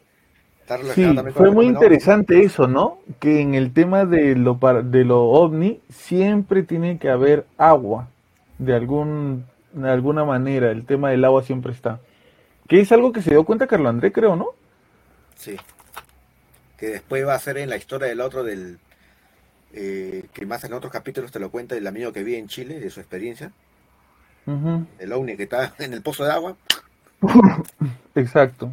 Este, pero sí, muy interesante este, esta historia de, Fernando Bendezú. Espero que la, que es, es bien difícil contactar a, este tipo de personas, ¿no? Que han sido contactadas. Este, pero lo logramos gracias a, a Richard Cardoso. Muchas gracias, amigo, por, por el contacto. Después de eso, este, inmediatamente nada más para que, para fresquito, contactamos al teólogo de la Iglesia Católica Eduardo Molina para que nos conteste un montón de preguntas que tienen que ver con el tema paranormal. Pucha, le hemos preguntado de todo, ¿ah? De todo le preguntamos a, nuestro querido Eduardo, que amablemente nos respondió, nos dijo esto es por él. Bueno, obviamente según su, su, su manera de verlo, ¿no? Muy interesante, muy interesante también porque le hicimos, le hicimos preguntas desde la más básica hasta la más compleja, ¿no? E incluso él llegó a coincidir con Omar sobre el tema de los extraterrestres que, posiblemente pueden ser demonios. posiblemente pueden ser, no son, no afirmes porque no sabe, señor. Por favor.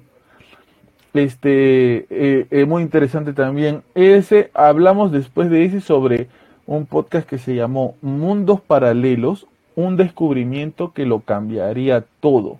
En ese tiempo salió la información de que este, habían unos científicos que estaban dando la idea de que posiblemente vivimos en un mundo espejo, que hay otro mundo igual al nuestro, este, existiendo a la misma vez que nosotros.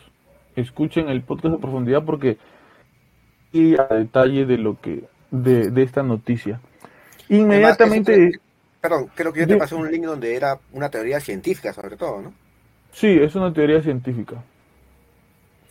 Este, inmediatamente después cumplí un sueño, eh, hablé, conversé, debatí, intercambié palabras eh, con el señor Andrés Dulude, este, que eh, fue parte en su momento vocalista de la agrupación Frágil, para mí la mejor banda de rock este, peruana eh, de, todos los tiempos, y el señor Andrés Dulude, el mejor vocalista de una banda de rock peruana de todos los tiempos, para mí.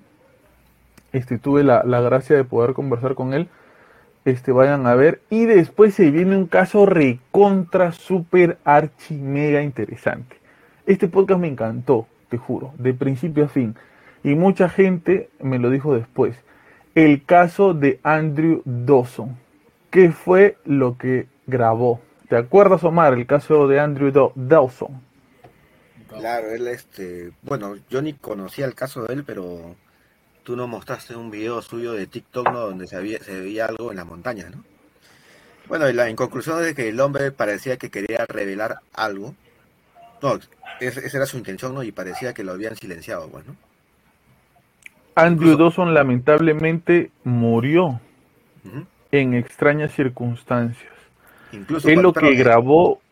Hubo un video él prácticamente pareciera que lo, o sea, él como que dice todo lo que he hecho es broma, ¿no? Pero, pero tú ves su lenguaje corporal y pareciera que él, ni él se la está creyendo, ¿no? Como que se lo han obligado, ¿no? Lamentablemente Andrew Dawson ha muerto. Él lo que grabó en una montaña fue lo que parecía un gigante, ¿no? Después en esa misma montaña se puso una base militar. Eh, comenzaron a seguirlo, comenzaron a hostigarlo. Él sacó un video en TikTok diciendo que todo lo que había pasado era mentira.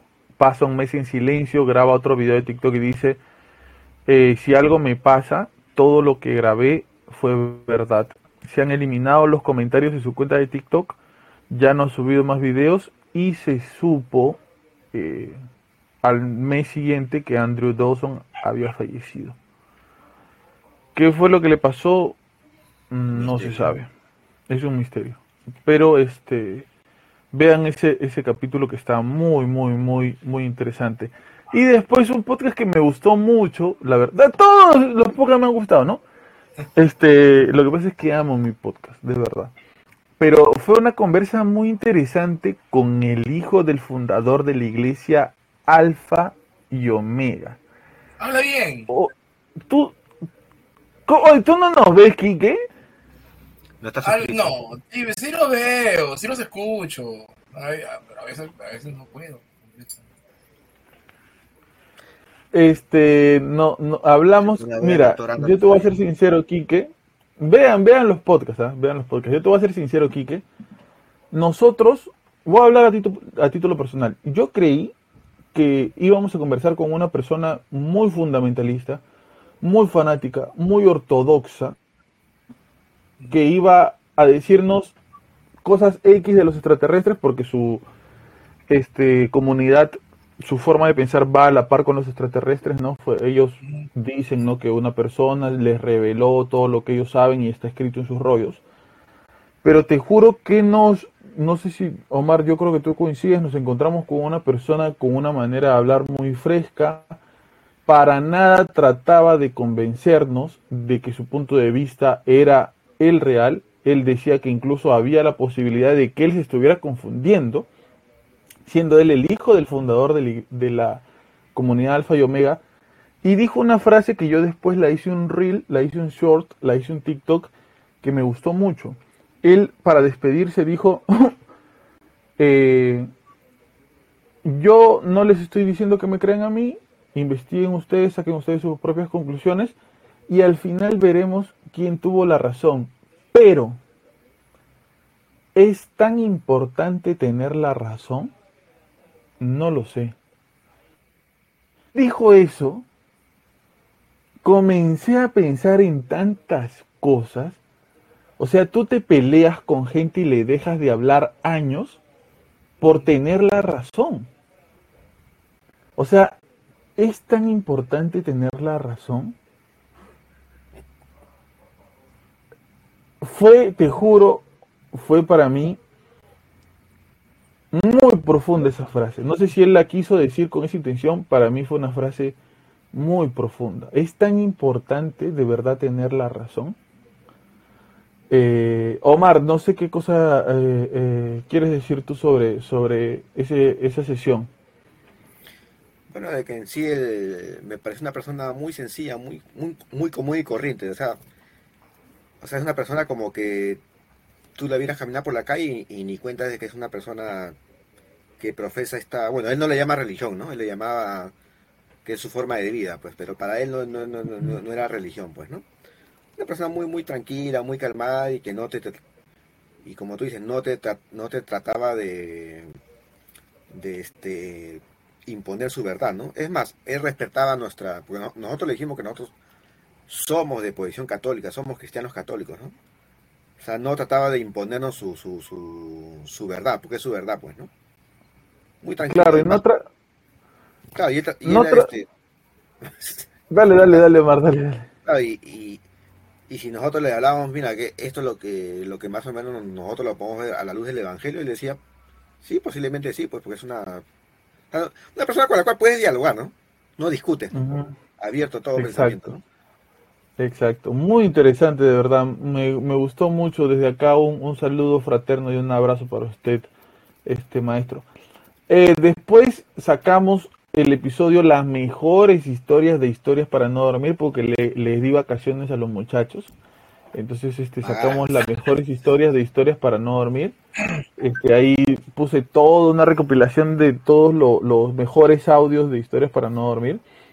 A la siguiente semana, el 3 de diciembre, ya entrando al último mes del año, sacamos el extraño caso de Max Spears, ¿no? Que como les vuelvo a repetir, nosotros hablamos de muchas cosas a lo largo del capítulo, pero yo le tengo que poner un nombre, ¿no? Este, este caso de este, de este pata llamado Max Spears que hablaba de la conspiración extraterrestre y que se le encuentra muerto antes de dar una conferencia, este, botando un líquido negro por la boca y decían que supuestamente se había suicidado, pero no se sabe qué fue lo que pasó con él. Después hicimos un episodio que un suscriptor nos pidió, el efecto Mandela. Hasta ahora el señor Omar Cruz sostiene que Pikachu tenía negra su cola. Yo la verdad no lo sé. Nunca. Ahí está, ¿ves? Nunca dice. Yo sí recuerdo que su cola era negra. Ahí está. Es como el Bueno, va a empezar otro debate. Y muchos dirán que, que Ash nunca ganó el torneo Pokémon. Ahora. nunca ganó. Ash. dicho, dicho, dicho caso, el próximo año sale ya su última saga. Así dice, ¿no? Se va Ash Ketchum de Pueblo Paleta de, de Pokémon. ¿Qué? O sea, el próximo Goku también se va de Dragon Ball. No, Sí, pues. No, no. Pucha, ¿cómo Y habla? Pablo, Pablo se va también del podcast. O sea, habla, habla Omar. Ajá. No que no hable Omar. El podcast Este- del superpueblo. Este, seguimos después de hablar del efecto Mandela, que fue muy interesante este, el, el efecto Mandela. Hablamos con un investigador sobre todo lo que tiene que ver con el cine de oro mexicano. Este pata nos, mm, bueno, yo me tocó entrevistarlo, me habló acerca de Pedro Infante, Jorge Negrete, este Cantinflas, me dijo Cantinflas era una mala persona, pero eh, ¿ustedes sabían que Jorge Negrete hablaba cinco idiomas? Ah, ah, no. Ay, ay. y que era teniente de, de ¿cómo se llama? el ejército mexicano. Tampoco. ¿Sabían ustedes que Pedro Infante solamente estudió hasta cuarto grado de primaria? Nancy Quebert. No saben porque no han escuchado ese podcast, pues. Vayan y escúchenlo. Este, después de eso, junto con Omar, hablamos acerca del bloop. ¿Qué cosa es el bloop? Este extraño sonido, ¿no? Que, que, que sale en las profundidades del mar y que nadie explica qué cosa es. De repente es un sireno, de repente es este los icebergs cayendo en el agua que hacen un sonido, de repente es un pez gigante que se come a la gente y que nos va a atacar en cualquier momento, no sabemos qué cosa es el bloop. Y por último, la semana pasada, bueno, el, el 21 de diciembre salió la entrevista con Juan Francisco Escobar. Muy bonita entrevista, si no la han escuchado hasta ahora, vayan a escucharla. Muy buena entrevista, me gustó bastante. Eh, muy aparte de que yo pueda eh, concordar o no con algunas de sus ideas, como dije cerrando ese capítulo, lo más chévere de todo es debatir escuchar los puntos de vista de otras personas y debatir y conversar y no tanto centrarnos en que nosotros tengamos la razón, sino darnos cuenta de que hay puntos que nos unen, puntos en común que nos unen. Eso es lo que siento que deberíamos resaltar más, encontrar los puntos en común que nos unen para, para hacer de alguna manera un, un mundo mejor. Y la semana pasada, que fue Navidad 24 de diciembre, Historias para no dormir navideñas. El señor Omar Cruz contó cuando pasó una Navidad en un pueblo de Ica y que no tenía pero ni, ni para comer un pan, ¿no es cierto, señor Cruces? Es- Claro, claro, fue fue una experiencia muy bonita y y este y muy enriquecedor, ¿no? En el tema espiritual, pues, ¿no? Así es, que la Navidad no es lo material, ¿no? Exacto. Muy bonita historia, la verdad, Omar, déjame decirte. Quedó muy, bonito. Quedó muy bonito, muy bonito ese podcast. Este, y yo quería hacer esta recopilación de todo lo que hicimos en el año, este, porque este es el último programa del 2022, un año muy duro para todos.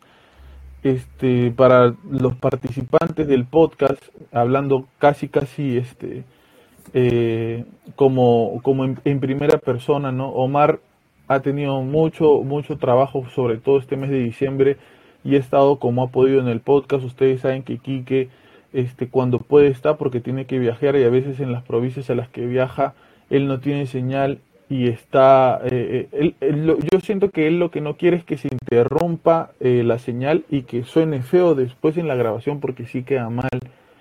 Este, y yo respeto eso mucho porque junto con Quique, los dos solos hemos hecho muchos episodios de historias para no dormir, ¿no? Este, entonces yo resalto, ajá, yo resalto mucho eso y por eso siempre estoy pendiente de él y, de invitarlo y que se meta cuando pueda. Este, Walter Paredes también, que ha estado dentro de, historias para no dormir muchas veces con sueño, eh, con mucho trabajo que hacer, con sus hijos visitándolos, pero aún así este, conectándose a, la transmisión. Eh, eh, Carlos André, que comenzó un trabajo prácticamente de madrugada y que casi durmiendo estaba en el podcast, este, y que ahorita no puede estar, que en este momento vamos a escuchar su saludo de fin de año.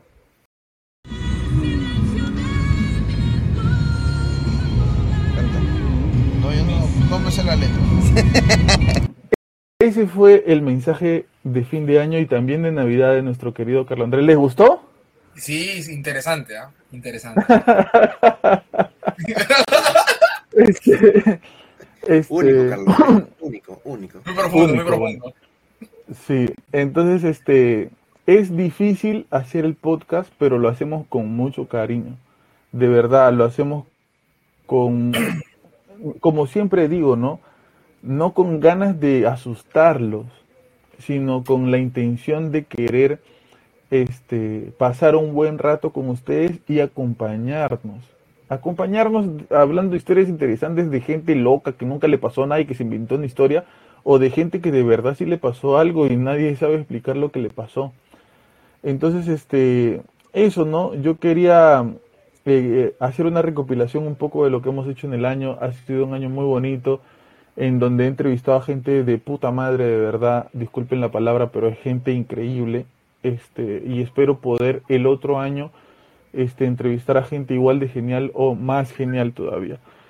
Este, Omar Cruz, no, primero no, Omar al final, porque Omar tiene algo que decir. Kike Maurtua, tu despedida de este año 2022 para nuestros queridos suscriptores, tu saludo por año nuevo y tus palabras para toda esa gente que te sigue, que te pide en los comentarios, que dice dónde está Chayán de Coyique, a qué hora sale Quique, cuándo vas, por qué no sale Quique, etcétera. Todo lo que quieras decir, junto con tu saludo y demás, para la gente que te escucha, el micro estudio. Bueno, ahora sí puedo mandar mi saludo año nuevo, ¿no? Porque cuando fue para Navidad me hiciste grabar el saludo 20 veces ahí en, mi cerrito. Sí, recontragil. Ahora sí. no, nada, agradecerles a todos, desearles un ahora sí un feliz año nuevo este, que todas sus metas, sus proyectos que tengan para este 2023 se puedan cumplir de la mano de Dios, ¿no? y que agradecido bastante, ¿no? Por la oportunidad de poder compartir con mi hermano Pablo, que lo conozco de años y, en efecto, como dice, ¿no? Este, esta, este proyecto del podcast eh, lo hemos llevado varias veces, eh, los solos, y, y que, que, siempre ha sido una conversación fluida de patas, ¿no? Que es lo que se busca. Se busca tener ese ambiente amigo, ese ambiente de, de compartir, ¿no? Y y nada, agradecerle a, todos los escuchas, ¿no? Que, aunque me digan de Coyique, no, pero que este, estar acá, poder hablar, poder compartir, pues, y saber que ustedes me escuchan también es algo muy gratificante, es muy gratificante y, y también gracias a todos, porque si no fuera ustedes, también este podcast no estaría creciendo cada vez más, pues, ¿no? Y, y ya saben, pueden buscarme también como en el bar de Samaritano los domingos en por, fe, por, los, por los lives que hago en Facebook. Muy bien, gracias Kike, feliz año hermano, espero que la pases bien y que todo te salga bonito para este año 2023 que se viene. Eh, Omar Cruz como los hombres, tus palabras también finales, que tú también tienes tu fanaticada, ya te, te he mandado lo, que te escribe la gente, ¿no? Interesante, señor Omar, que por qué le dicen como los hombres, ya contaremos, ya contaremos por qué le dicen así. Este, pero tu saludo no, este, las, tus últimas palabras para este finalizar este año que has sido partícipe del podcast Habla Pablo, el podcast del pueblo en su sección de historias para no dormir. Y este, tú, porque no los queremos dejar sin una historia para no dormir, tu pequeña, tu breve historia para no dormir que te enteraste el día de la cena navideña, por favor, para que la gente se vaya con, se vaya este, con ese misterio este, despidiendo el podcast.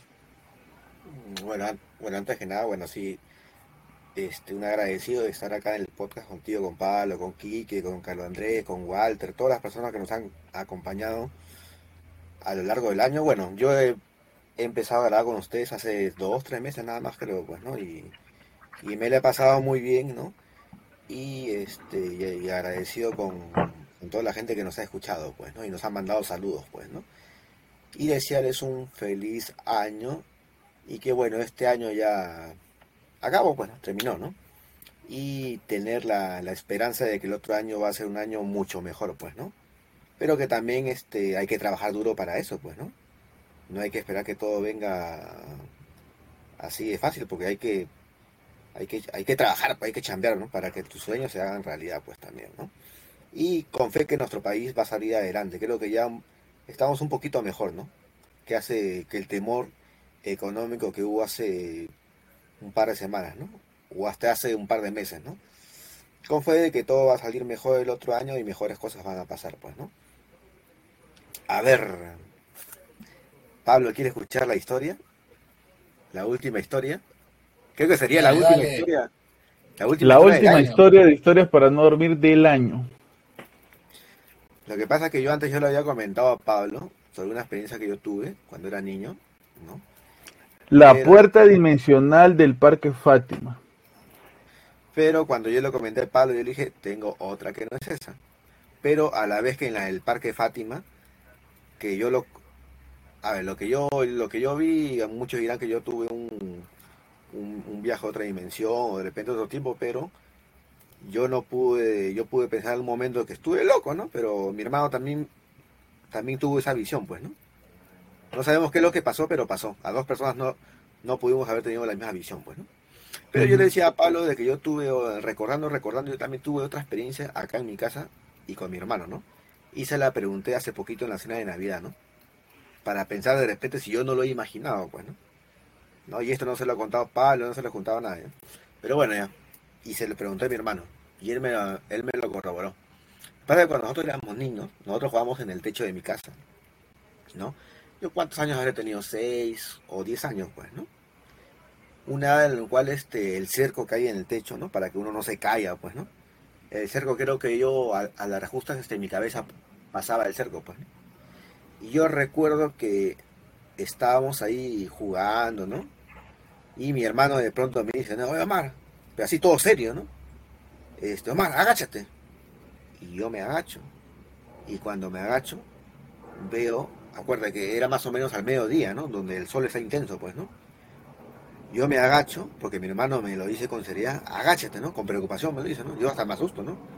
Me agacho y veo en el suelo una sombra giganteja que pasa. Y, y yo como te digo, hace poco me he recordado de eso y yo dije, pucha, ¿lo habré imaginado? Y se le he preguntado a mi hermano en la cena de Navidad, no se le pregunté, oye, hermano, ¿no te acuerdas que tú una vez me dijiste agáchate? ¿No? Y tú, como que tú veías algo a, espaldas mías que venía. Y, bueno, yo le digo, ¿no? Que yo cuando me agacho he visto una sombra gigantesca, ¿no? ¿Tú qué viste? Le digo, ¿no? Mira, no me acuerdo muy bien, pero, pero yo vi un objeto que venía, ¿no?